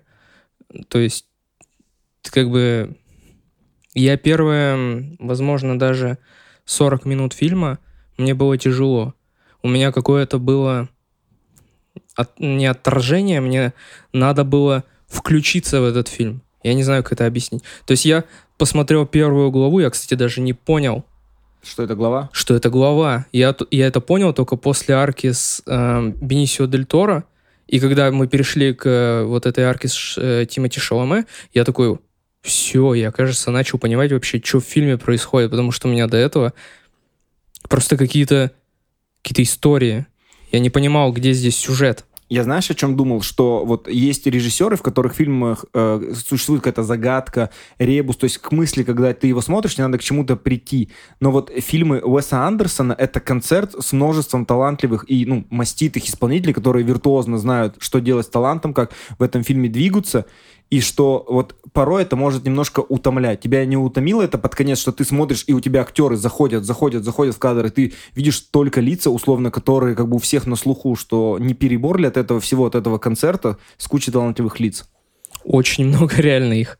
Ну, то есть, э, ну, арка с Тимити мне не понравилась. Не понравилось? Почему? М-м. Мне она не понравилась. Во-первых, то, как он играл, и, в принципе, вся эта история, я ее не понял. Ну, конкретно манифест, шахматы какие-то, какие-то баррикады.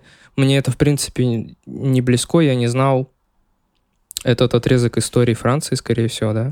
Я тебе даже, знаешь, что могу рассказать? Более интересный факт, что, оказывается, почти каждая арка у нее э, а, была реальная историческая основа. То есть, например, вот прототип Артура Ховицера-младшего в исполнении Билла Мюррея, Мюррея, это послужил один из учредителей The Нью-Йоркера. И вообще э, весь э, фильм «Французский вестник» — это ностальгическая пародия на э, журнал «Нью-Йоркер», страстным поклонником которого Уэс Андерсон являлся со школьных лет.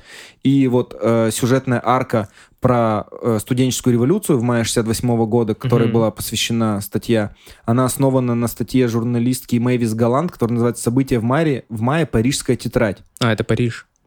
Ну, это, а, это, Франция. это основа, основа была. То есть проходило это все в Энуи де Блюзе, то есть все события фильма, а вот именно была основана на этой статье. А про тюрьму э, история Э, с участием Эдриана Броуди, э, ей послужила основа серии публикаций «Дни Дювина» о Барт Дилле и Лорде Дювине. То есть Уэс Андерсон всеми вот этими статьями, которые он читал в Нью-Йорке, вдохновлялся, и в итоге, видоизменив их, немного привнес в свой фильм. Придумал такую историю, да? Да, про вот этот журнал я, дань, я дал дань должного э, вообще журналам, то есть вот бумажным, потому что их становится все меньше с каждым годом. Нью-Йоркер, кстати, очень хороший журнал, ну, в том плане, что Интересно, Обложки да, у него очень красивые, очень, очень красивые. Клевые, да. Тебе нравятся они как дизайнеру? как Ты меня вечно так спрашиваешь? Как дизайнеру? Как дизайнеру. Конечно, ну, ты нравится. спросить, тебе как зрителю нравятся вот дома в его фильмах? При том, что я тебе могу сказать, что он почти все строит на натуре. Там нет ничего сиджайного, это очень круто, мне нравится. Да, это тоже подкупает. Даже э, весь фильм э, реально снимался э, во Франции, э, в городке, кстати, я даже где-то записал э, себе название этого городка городок называется Ангулем, и он для нас всех, возможно, будет интересен тем, что является столицей франкоязычного комикса. Все снималось действительно в нем. Надо будет как-нибудь посетить, Но когда у тебя можно будет. Осталось больше положительных впечатлений после фильма, или они были достаточно средними, или, может, вообще отрицательными? Сложно сказать, а, потому что мне многое в этом фильме было непонятно, почему это сделано так. Что, например? Ну, вот это вот заигрывание с черно-белым цветным. Я не понял этого. И слушай, в этот момент тоже не понял, почему у него иногда вот эти цветные кадры сменялись черно-белыми. Или где натуральная съемка сменялась на мультфильм, натурная, или как правильно сказать.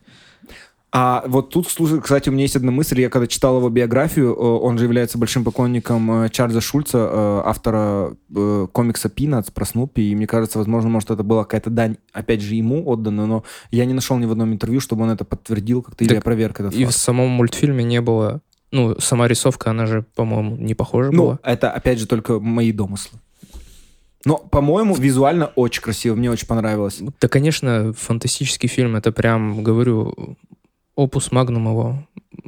Мне казалось, что на такие фильмы как раз должны идти люди, чтобы насладиться. То есть, условно, мы живем э, на Урале, у нас за окном серость, и когда выходит такая яркая, э, сочная картина, мне кажется, надо идти на нее и смотреть с удовольствием. Мне что еще понравилось, мы с девушкой с моей сидели на самом последнем ряду и видели, кто в зале сидит. Угу. Я всегда люблю подмечать это, потому что когда я пришел на Дюну и думал, что я буду единственным в кинотеатре, там сидела женщина, видно, что она сбежала с работы. Ей было где-то под 45. Скорее всего, она еще, ну, типа книгу читала или, возможно, ну, в общем, вот. И в этот раз я тоже понаблюдал за зрителями, и все как-то, знаете, не было в, в, в зале такого настроения ублюдского. К которой я привык наблюдать в кинотеатрах. Не пришли. У меня, Да. кстати, такой, такой же зал был. Это было пятница вечером, у меня был похожий зал, где все сидели тихонько. Даже кто-то вроде бы что-то купил поесть, но я ни одного хруста не слышал за сеансом, кто-то хоть хрустнул А они, чем-то. знаешь, они в рот засовывают и до смачивания до такого, ну, в пюреху там не превращается пока. Только тогда они сглатывают, и то глоток вот он, ну, И чтобы... знаете, вот это, наверное, если бы я была автором подобного фильма, это самый большой комплимент, что люди робеют в кинотеатре хрустеть. Кстати, я, опять же, как э, любитель почитать в интернете, э, читал, что во время премьеры на Каннском кинофестивале в этом году фильм удостоили 9-минутными стоячими овациями. Кстати, Ну, ну все, ну уже, Нет, ну подождите, пустите ладно, я вам меня расскажу одну забавную историю. Ты рассказал про запахи и э, в кино, которые бывают в, кино- в кинотеатре. Я вспомнил, э, мы ходили с двумя моими близкими подругами э, на черепашек-ниндзя в кино. Это где... Ну, которые Меган последние Фокс? черепашки с Меган Фокс, да. И, в общем, рядом с нами сидел мужчина, и он ел сушеную рыбу и пил пиво. И моя подруга такая, я уже не вывожу, типа, рыбой воняет, я не могу. У меня сейчас черепашки всю жизнь будут с этой рыбой вонючей ассоциироваться. Типа, можем пересесть? А зал был полный, то есть это же там лет семь назад было. То есть, когда на такие фильмы набивались, и он такой, я не могу уже, я просто не могу, надо валить. Не, у меня вот в зале сидела еще с- семейная... ну, Муж, жена и их дочь. Видно, что дочери где-то, ну, 20-21, то есть это... Понимаете, о чем я? Это вот она своих родителей, скорее всего, повела. И А прикинь, это они старые фанаты Или Андерсона они, с да, времен её. еще Академии Рашмар. Ну, это прям здорово. Возможно, это какая-то семейная история, понимаете? Ходить на Уэса Андерсона. Они такие, ну все, фильм закончился. Андерсон, пошли домой. Вес, Уэс, Вес, let's go.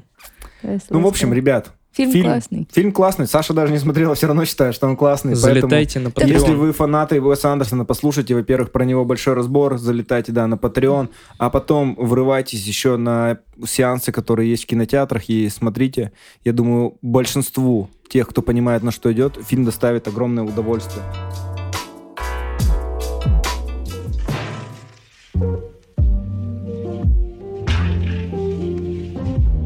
Нам я предлагаю двигаться дальше по нашему списку. У нас осталось всего э, две мощных премьеры от двух именитых режиссеров. И первая среди них это последняя дуэль э, Ридли Скотта.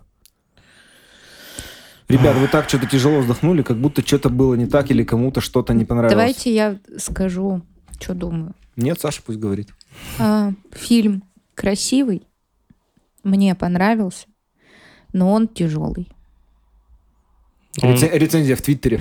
он Ну за- да, ну да, а что я 180 символов. могу сказать?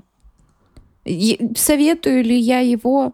Блин, я не уверена, потому что я не думаю, что все хотят вот и без того серые будни окрасить достаточно мрачной историей. Ну, слушайте, тут есть, кстати, интересный пример. Я уговорил жену пойти э, со мной, мы ходили на прошлой неделе, я говорю, вот пойдем на фильм «Последняя дуэль», рассказал ей вкратце, чем сюжет, она такая, блин, сто пудов тяжеляк будет на улице, типа, и так каша, типа, Во. слякать, смотреть неохота.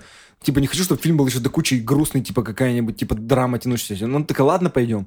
В итоге она вышла после фильма, она такая, блин, а мне понравилась, крутая история. Типа, я говорю, ну, ты не расстроилась, что пошла, ты же там шла с определенными ожиданиями, такая, да нет, мне, типа, я осталась под впечатлениями, я довольна, типа, тем, что мы увидели. Я такой, ну, блин, круто, типа, я рад, что у тебя такие хорошие э, эмоции после него, хотя фильм на, по факту вообще ни хрена не развлекательный. Вообще нет. Но ну- он неплохой. Он мне, короче, не хочется его хейтить, обсирать, еще что-то.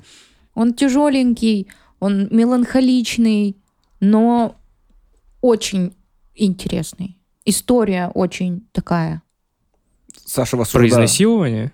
Ну, блин, там Ладно. Сашей вас, да, уже завлекли в эту историю. Если вдруг кто-то не знает, то фильм «Последняя дуэль» рассказывает нам о действительно последней дуэли, э, официально разрешенной законом, которая произошла во Франции, но произошла она после определенных событий, когда нормандский рыцарь Жан де Каруш, которого играет Мэтт Деймон, э, возвращается с войны и узнает, что его сосед и соперник э, Жак Легри, которого играет Адам Драйвер, изнасиловал его жену Маргариту, которая играет молодая и прекрасная Джоди Комер. Однако у Легри обнаруживаются достаточно сильные союзники в лице графа Пьера де Лиссона, которого играет э, Бен Аффлек. И словам женщины никто не верит. Поэтому Каруш обращается лично к королю Франции Карлу VI, э, тот, заслушав все свидетельства, решает, что конфликт должен быть разрешен э, в честном поединке на дуэли. Но от исхода битвы зависят не только их жизни и честь, но и судьба э, самой Маргариты, которая в случае поражения э, своего мужа будет сожжена на костре за ложное обвинение. Знаете, что самое крутое в этом фильме? Может быть, история и не такая увлекательная, как могла бы быть, но самое крутое это построение э, повествования в ней, потому Да, что да. история нам рассказывается с трех Трех сторон. разных сторон. Первая сторона это э, Жан де Каруш, которого играет Мэтт Деймон, у него самая раскрытая история, то есть самая длинная. Потом нам эти же самые события, которые происходили, показываются с э, глазами э, Жака Легри, и в конце э, нам не говорится, что они показываются глазами Маргариты, нам говорится типа правдивая версия истории, как якобы Маргарита, потому что она э, действительно смотрит со стороны на обоих, показывается со стороны Маргариты, и потом последняя часть, которая называется «Божий суд», по-моему, если я не ошибаюсь, уже показывается сама дуэль. Ну, это очень круто. Я, кстати, такой прием вижу уже во второй раз. Я до этого смотрел э, сериал «Любовники», он называется, по-моему, на английском «The Affair», и в нем также каждая серия была похожа по, по- построена по такому же приему. Он рассказывал о измене мужа жены, и каждая серия рассказывала одни и те же события первые полчаса э, глазами мужа, а вторые полчаса глазами либо жены, либо его любовницы. И это вообще были порой диаметрально разные взгляды на события. И ты не понимал, кто из них в итоге говорит ну, на экране правду, потому что кому верит из них. И тут то же самое. Я... Но я, знаете, что единственное не могу отрицать после этого фильма? Это действительно было изнасилование. Оно в любом случае было. То есть тут нельзя его расценить по-другому. Это не была измена, это была, было изнасилование. И то, что как бы Адам Драйвер подает, я такой, чувак, ну, блин, ну ты бы сейчас не отмазался от такой фигни. Ну, сто пудов ты бы от нее не отмазался ни при каких обстоятельствах. Да, я тоже соглашусь, что это все-таки было изнасилование. Саш? Ну, тут нельзя сказать нет. Ну, блин, ну в фильме тупо все мрази. Тупо, Почему? тупо все. Кто, кто там, ну, кроме этой бедолаги, Бедолага, ты её знаешь, бедолага, да? Ее зовут Маргарита. Маргариты, да, кто кроме нее адекватный там вообще, да там все просто конченые, по факту. Даже Мэтт Деймон, казалось бы, Когда ты видишь просто историю его глазами, ты такой, ну, типа, он такой любящий муж, а потом показывает ее, его, ее глазами, когда он заходит, не поцеловав ничего, говорит, ты одета, типа, как проститутка, типа, что за дела? Она там для него специально платье сшила, показать себя, что... она- Я такой, блин, чувак, так я же за тебя болел, ты что вытворяешь? Что... Как так-то? поэтому этот фильм И ужасный. как бы вот это вот, когда она ему признается э, в изнасиловании, а потом эту, как бы, продолжение этой истории показывает ее глаз, я такой, твою мать, чувак, что за фигня вообще? Ты как так себя ведешь? Так же нельзя, типа, ну, я за тебя болел весь фильм. Ты Ну что вытворяешь? Вот эта козлиная бородка его. О, А шрам на щеке жутчайший. Да. Блин, и Бен Аффлек просто. Я, кстати, слышал историю, что на самом деле хотели Бена Аффлека взять на роль Адама Драйвера, но Бен Аффлек отказался, потому что такую мразь играть конченую он не хотел.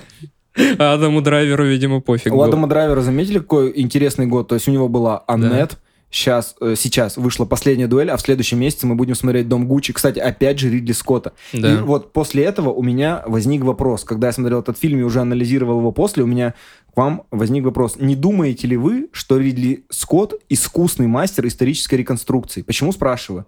У него был фильм «Дуэлянты» про французскую, про французскую дуэль 77 года.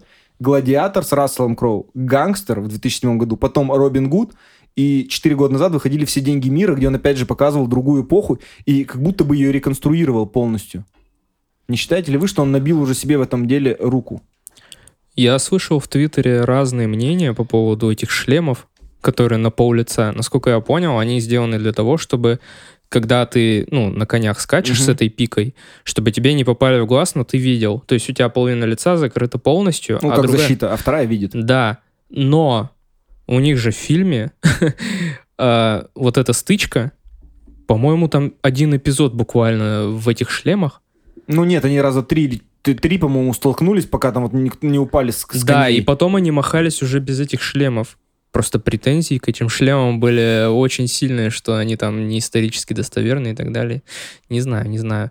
Ну, Ну, он, мне кажется, очень сильно работает вот с этой исторической реконструкцией. Он просто каждый раз берется за разные эпохи. Гангстер, гладиатор, э, все деньги мира, дуэлянт, он постоянно прыгает между эпохами, и здесь опять же новая эпоха, новая страна, и он опять же, как будто, говорю, восстанавливает все. То есть он мог прекрасно быть мастером исторических реконструкций. Да. Для ребят в лесу собираться, такой, ребята, сейчас вам такие декорации отбахаю, Сейчас, сюжет. короче, вы северяне, а вы южане. Да, ему осталось, мне кажется, уже какую-то такую историю снять, тоже максимально восстановить, и Даниэль Де Льюиса позвать. Блин, ну он, уже- он уже, уже не это. Он же уже... Но если, ладно, отойти от темы моих наблюдений, фильм вы бы условно а, могли посоветовать родителям посмотреть вечером. Ты че, родителям? Ну, это Я же- родителям не советую ничего. Я маме, да. посоветовала бы? Да. У меня мама не, не, не кино Саша, ты не плакала в этот раз? Нет. Не переживала за Маргариту? Ну, ты знаешь, у меня как-то с первого... Ну, короче, у меня не было сомнения в том, что это изнасилование. У меня... А ты не думал, что он проиграет? Я, может быть, хотела. Ты хотела, чтобы он проиграл, но она осталась жива, да? Такой Да. расклад. Да. Вот. Но...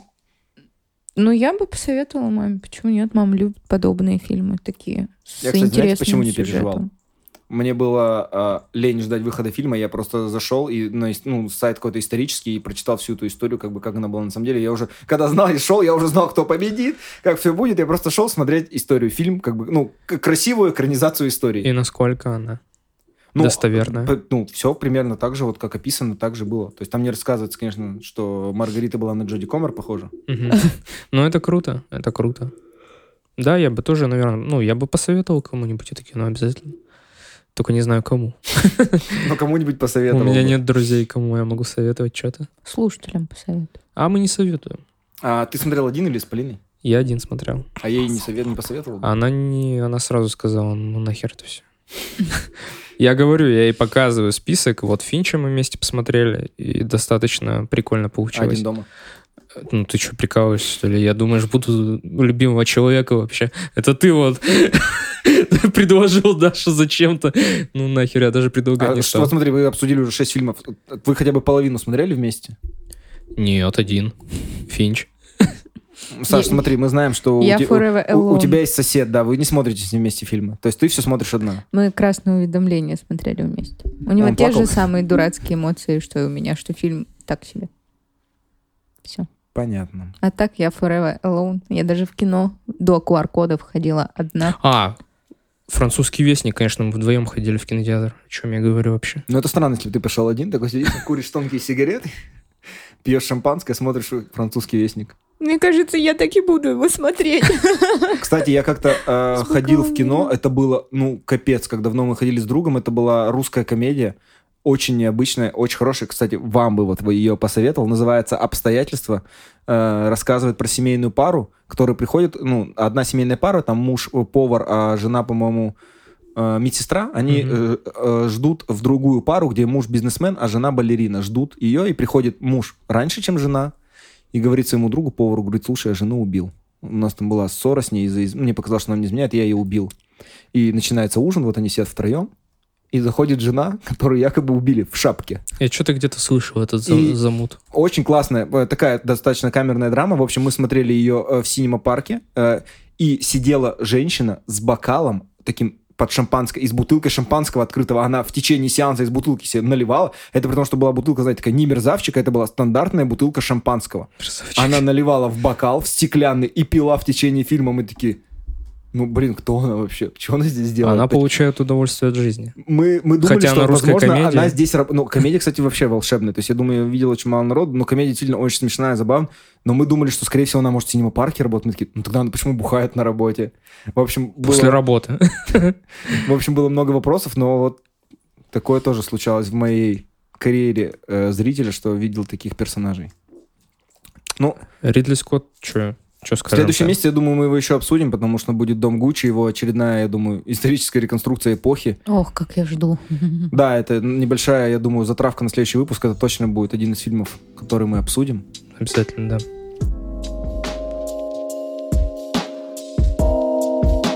А сейчас предлагаю вам подойти к последнему номеру.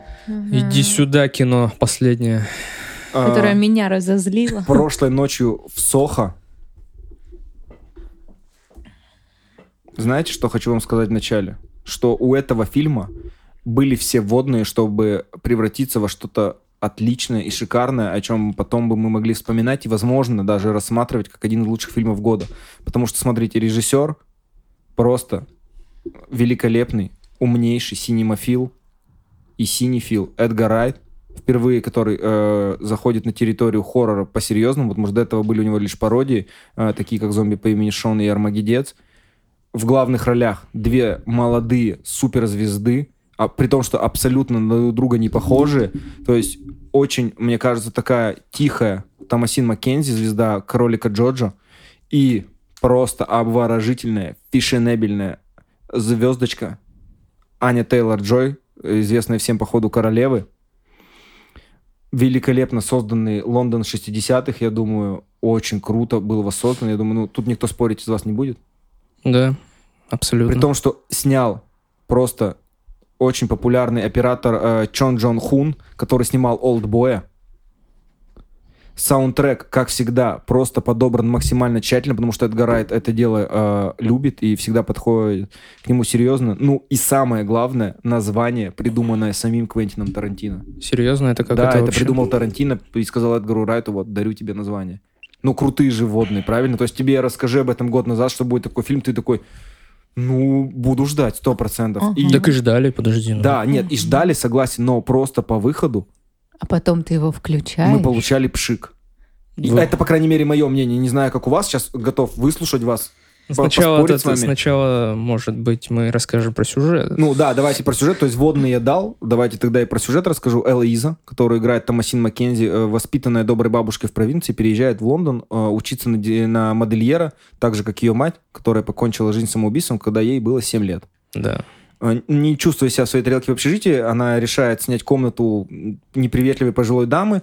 Ну как это у- нормально же, приветливая она Ну, была. она такая была, Ну, знаешь, то, такая. что у нее просто свои правила в доме были, что вести себя тихо, прилично, мальчиков не водить. А что такого? Типичная бабушка. Ну, и, знаешь, какой-то дух прошлого об- обитал в этом доме. Ну, такой тоже относительно, я думаю, это всем будет понятно. О Да. котором как раз духе прошлого мечтает Элоиза, потому что любит музыку и моду э, свингующих 60-х. И по вечерам, когда она на граммофоне ставит пластинку, проваливается э, как раз в эти простыню. 60-е. Да, в красивые, стильные, беззаботные, но там она себя э, видит уже в образе э, певицы Сэнди, молодой, полной решимости, которую играет Аня Тейлор-Джой, но в то же время в зеркале мы видим саму Элоизу. И на пути Сэнди встречается парень по имени Джек, которого играет доктор кто? Кто? Мэтт Смит. Никто. Вот. И под впечатлением от этих видений Элли сама меняет свою жизнь. А, а, Она делает отличные наряды, разрабатывает, все от нее в восторге, никто не понимает, откуда у нее берется вдохновение, но в дальнейшем в снах Элли видит э, жизнь Сэнди не такой, как мечтала, и видит, что э, Сэнди изменилась и стала совсем другой. Об этом я уже не буду спойлерить, какой, но совсем другой. И я думаю, что это, наверное, все для сюжета, чтобы дальше уже не двинуться, не рассказать какие-то подробности, которые могут испортить просмотр. Короче. В общем, Саш, давай. Музыка красивая, костюмы красивые, окрашен фильм потрясающе. Это все из плюсов. Операторская работа. Э, Это я все к Аня картинке. Дурацкая ее прическа раздражала меня просто весь фильм. Так, блин, это же Ей 60-е. абсолютно не идет этот цвет, и эта дурацкая прическа делала ее лицо каким-то крысиным. Но опустим даже это. Нет, не Почему? Меня раздражает этот фильм. Давай. Я, конечно, понимаю, что сейчас там такая мода выставлять, что мужчины всегда плохие, и здесь нам тоже все преподносится а, в свете событий, что вот они плохие, поэтому, ну то есть то, что пытается оправдать а, поступки э, героини э, А- Ани Тейлор Джой. Но это же, сука, абсолютно несправедливо. Они просто потребители.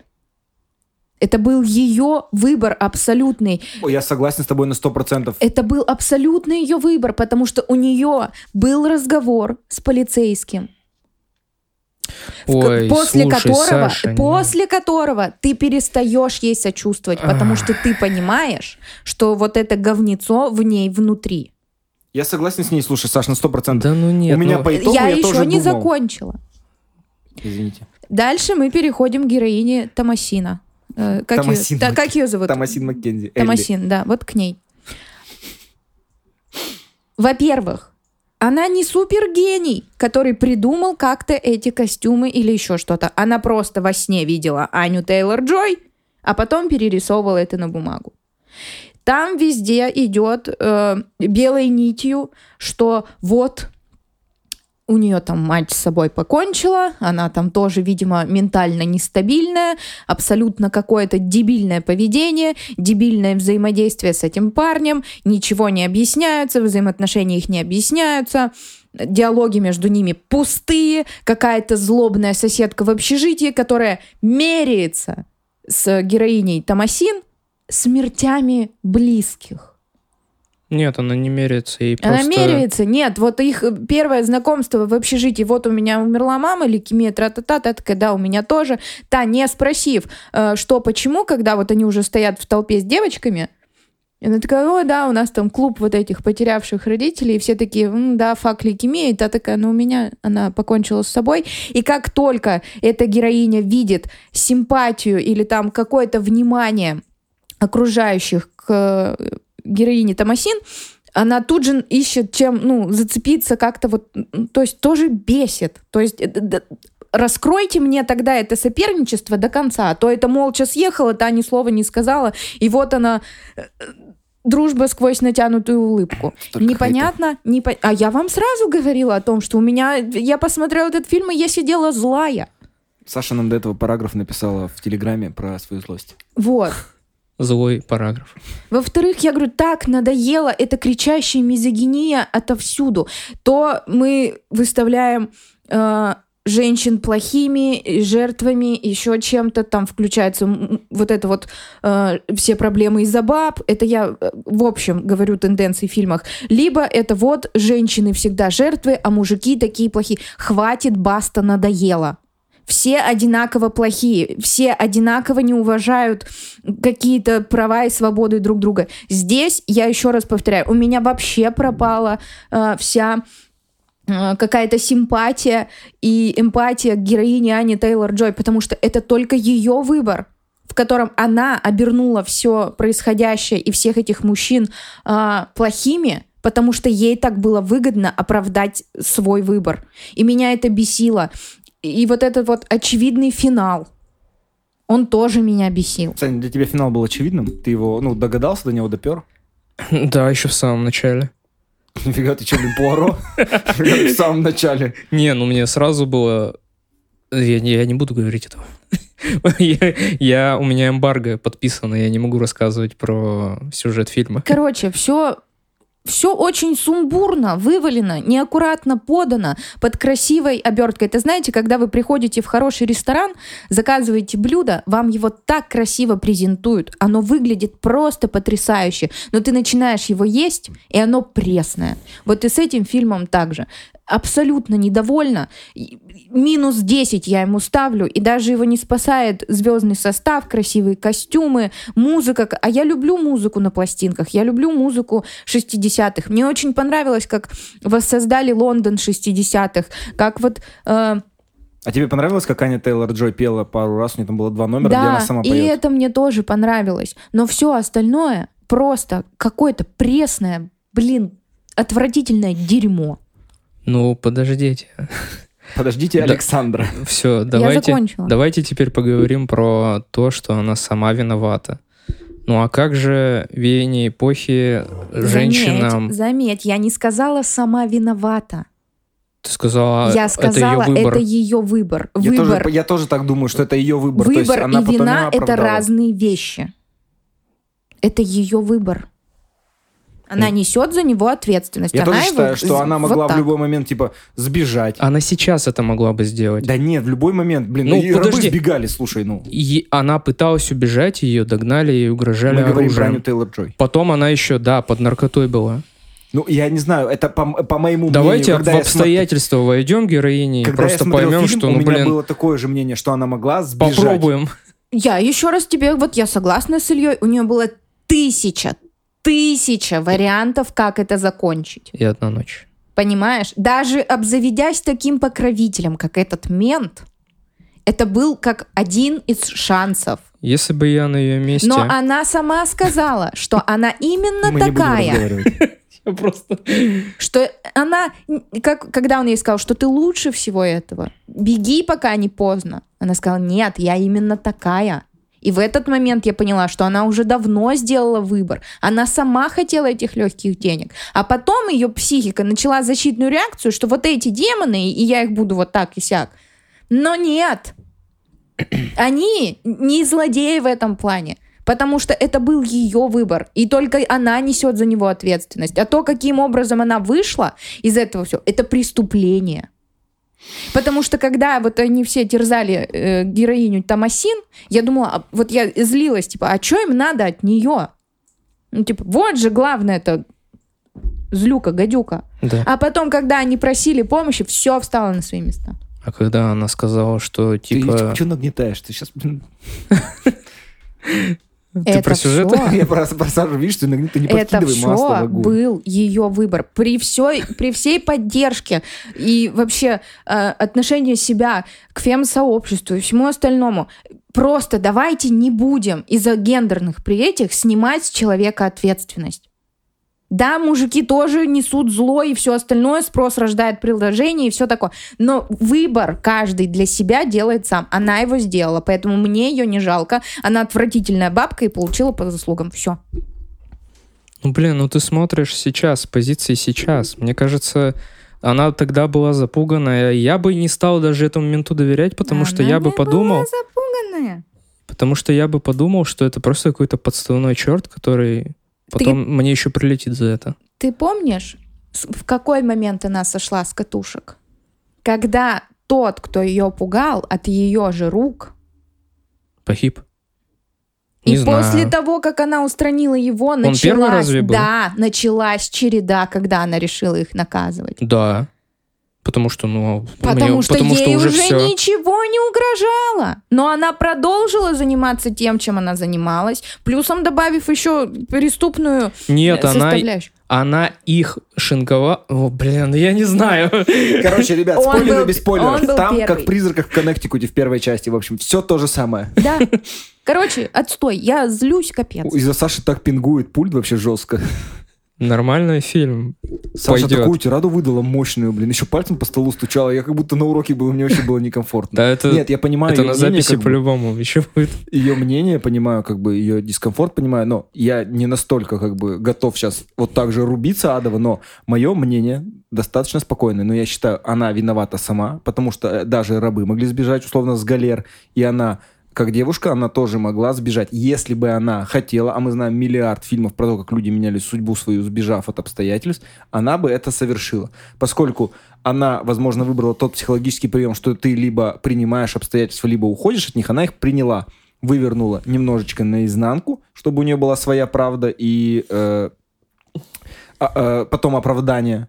И дальше продолжила в этих обстоятельствах сосуществовать до определенного момента. И все ее устраивало. Но дело тут даже не в этом. Сюжет действительно может быть немножечко слабый. И знаете, что э, вот мне это напомнило, помимо всего, э, за- за- подзабытый жанр джалла.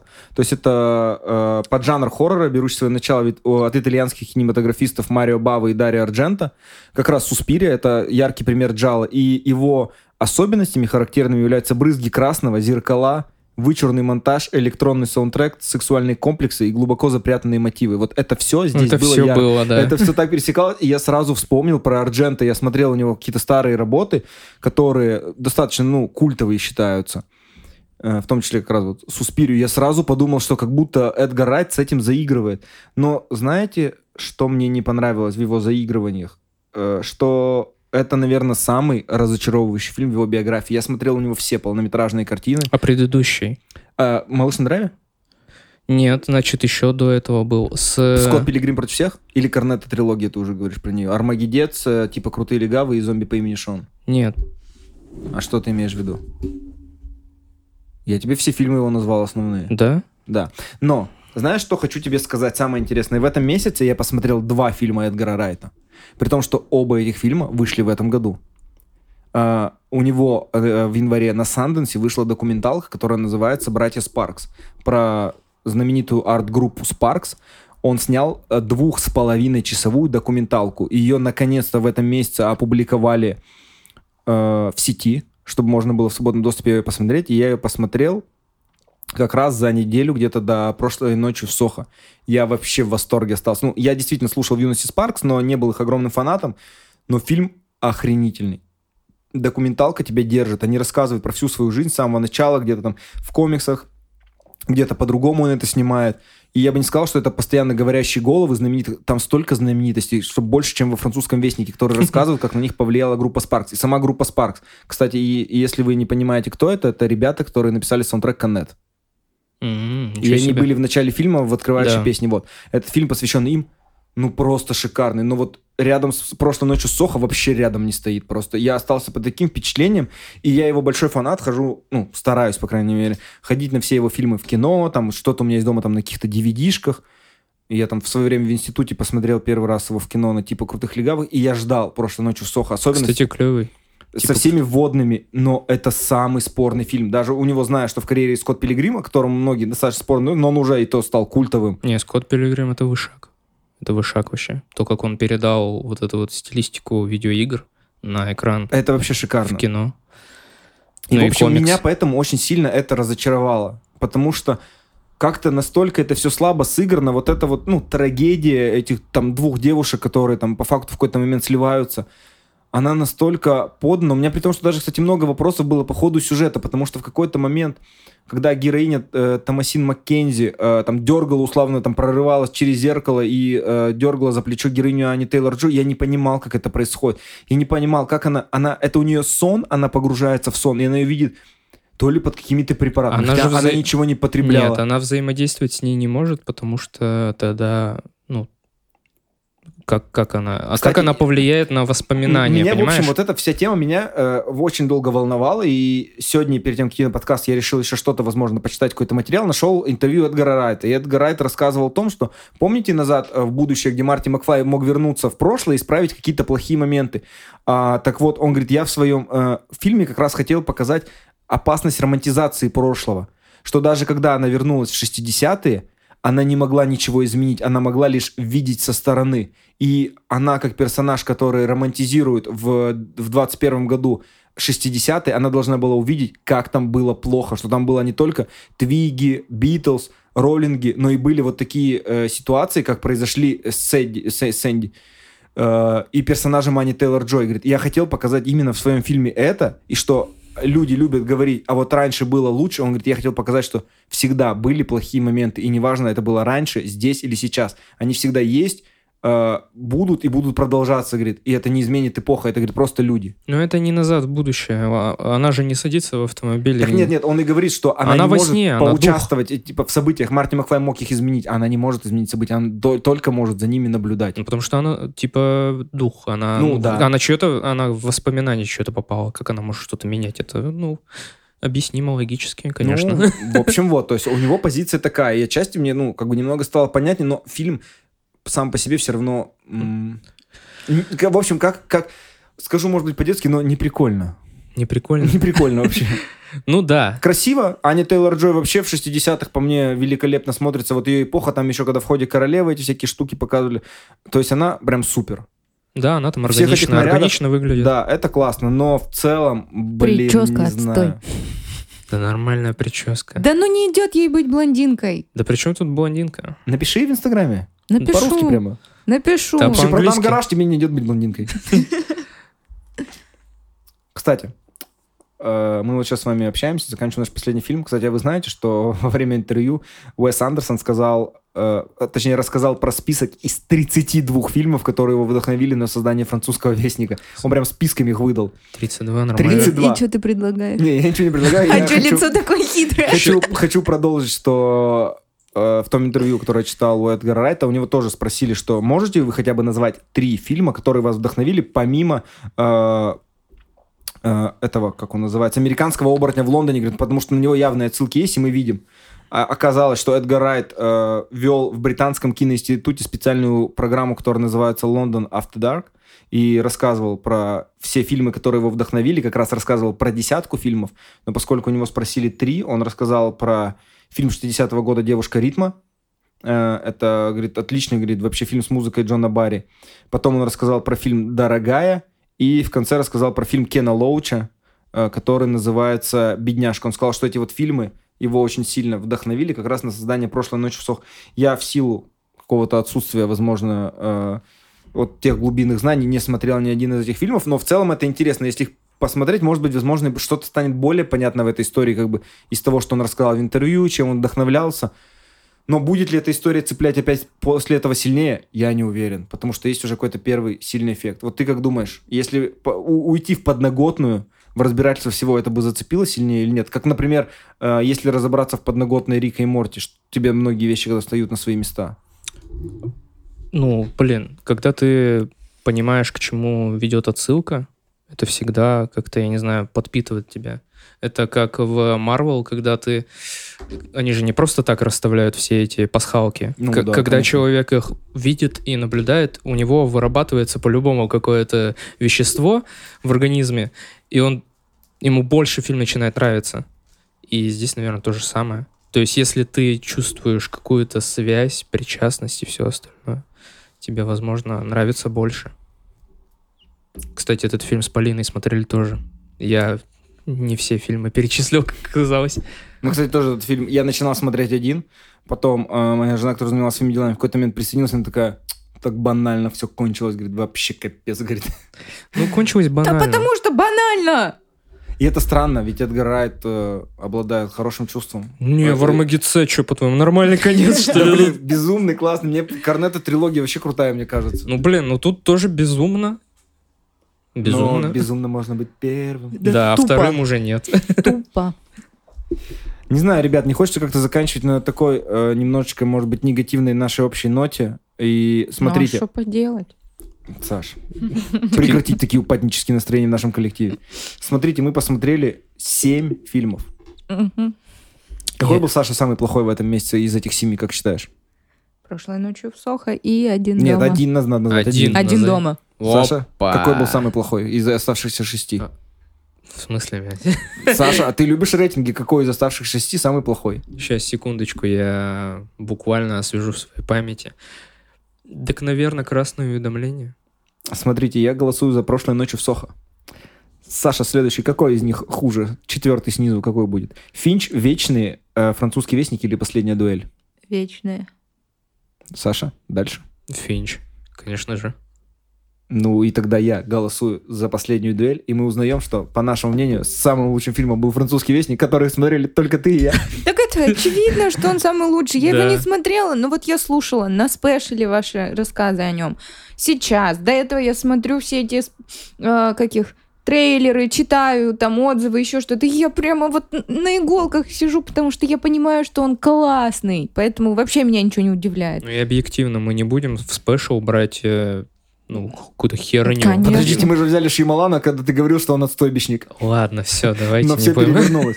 Но зато, смотрите, мы здесь сейчас впервые общим голосованием выявили э, лучший фильм, по нашему мнению, за месяц. Да. Я предлагаю повторить в следующий раз.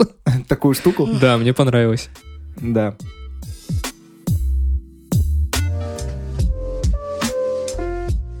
В общем, э, наши дорогие слушатели, э, зрители, синефилы, э, мы вам рассказали про семь самых важных фильмов за ноябрь, которые нам показались важными. Вы после нашего подкаста можете решить, какой-то, может быть, из них посмотреть, может быть, какой-то из них посоветовать посмотреть другу, а самому не смотреть. Если вы не очень любите друга, можете советовать один дома. Обязательно советуйте этому. В общем, да. И слушайте, на следующем месяце мы приготовим для вас кучу новых премьер, кучу новых обзоров. Саша приготовит чуть больше позитива. Да, с Александра? Все будет зависеть от фильмов. Ну, там, Адама, и Адама Драйвера. Там Гуччи выйдет. Ну, Дом Гуччи. Да. А также хотим поблагодарить нашего патрончика, нашего великого и прекрасного. Павла Седигова, да. Паша, спасибо тебе большое. За Выражаем поддержку. тебе респект, да. У-у-у. Надеемся, тебе нравятся наши спешалы. Вот. Если что, то ты напиши. Ну Нам да. интересно. Обратная Со- связь, конечно. Сообщи. Че, всем получается хорошего кино, хорошего месяца? Да, хорошего декабря. Да. Че? Короче, что хочу посоветовать вам, слушатели.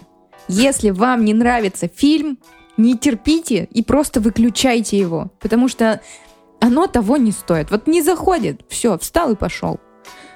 Вот. Это, мой это хороший совет. Это мой совет. Все. Всех люблю, всех обнимаю. Пока-пока. Всем пока. Пока.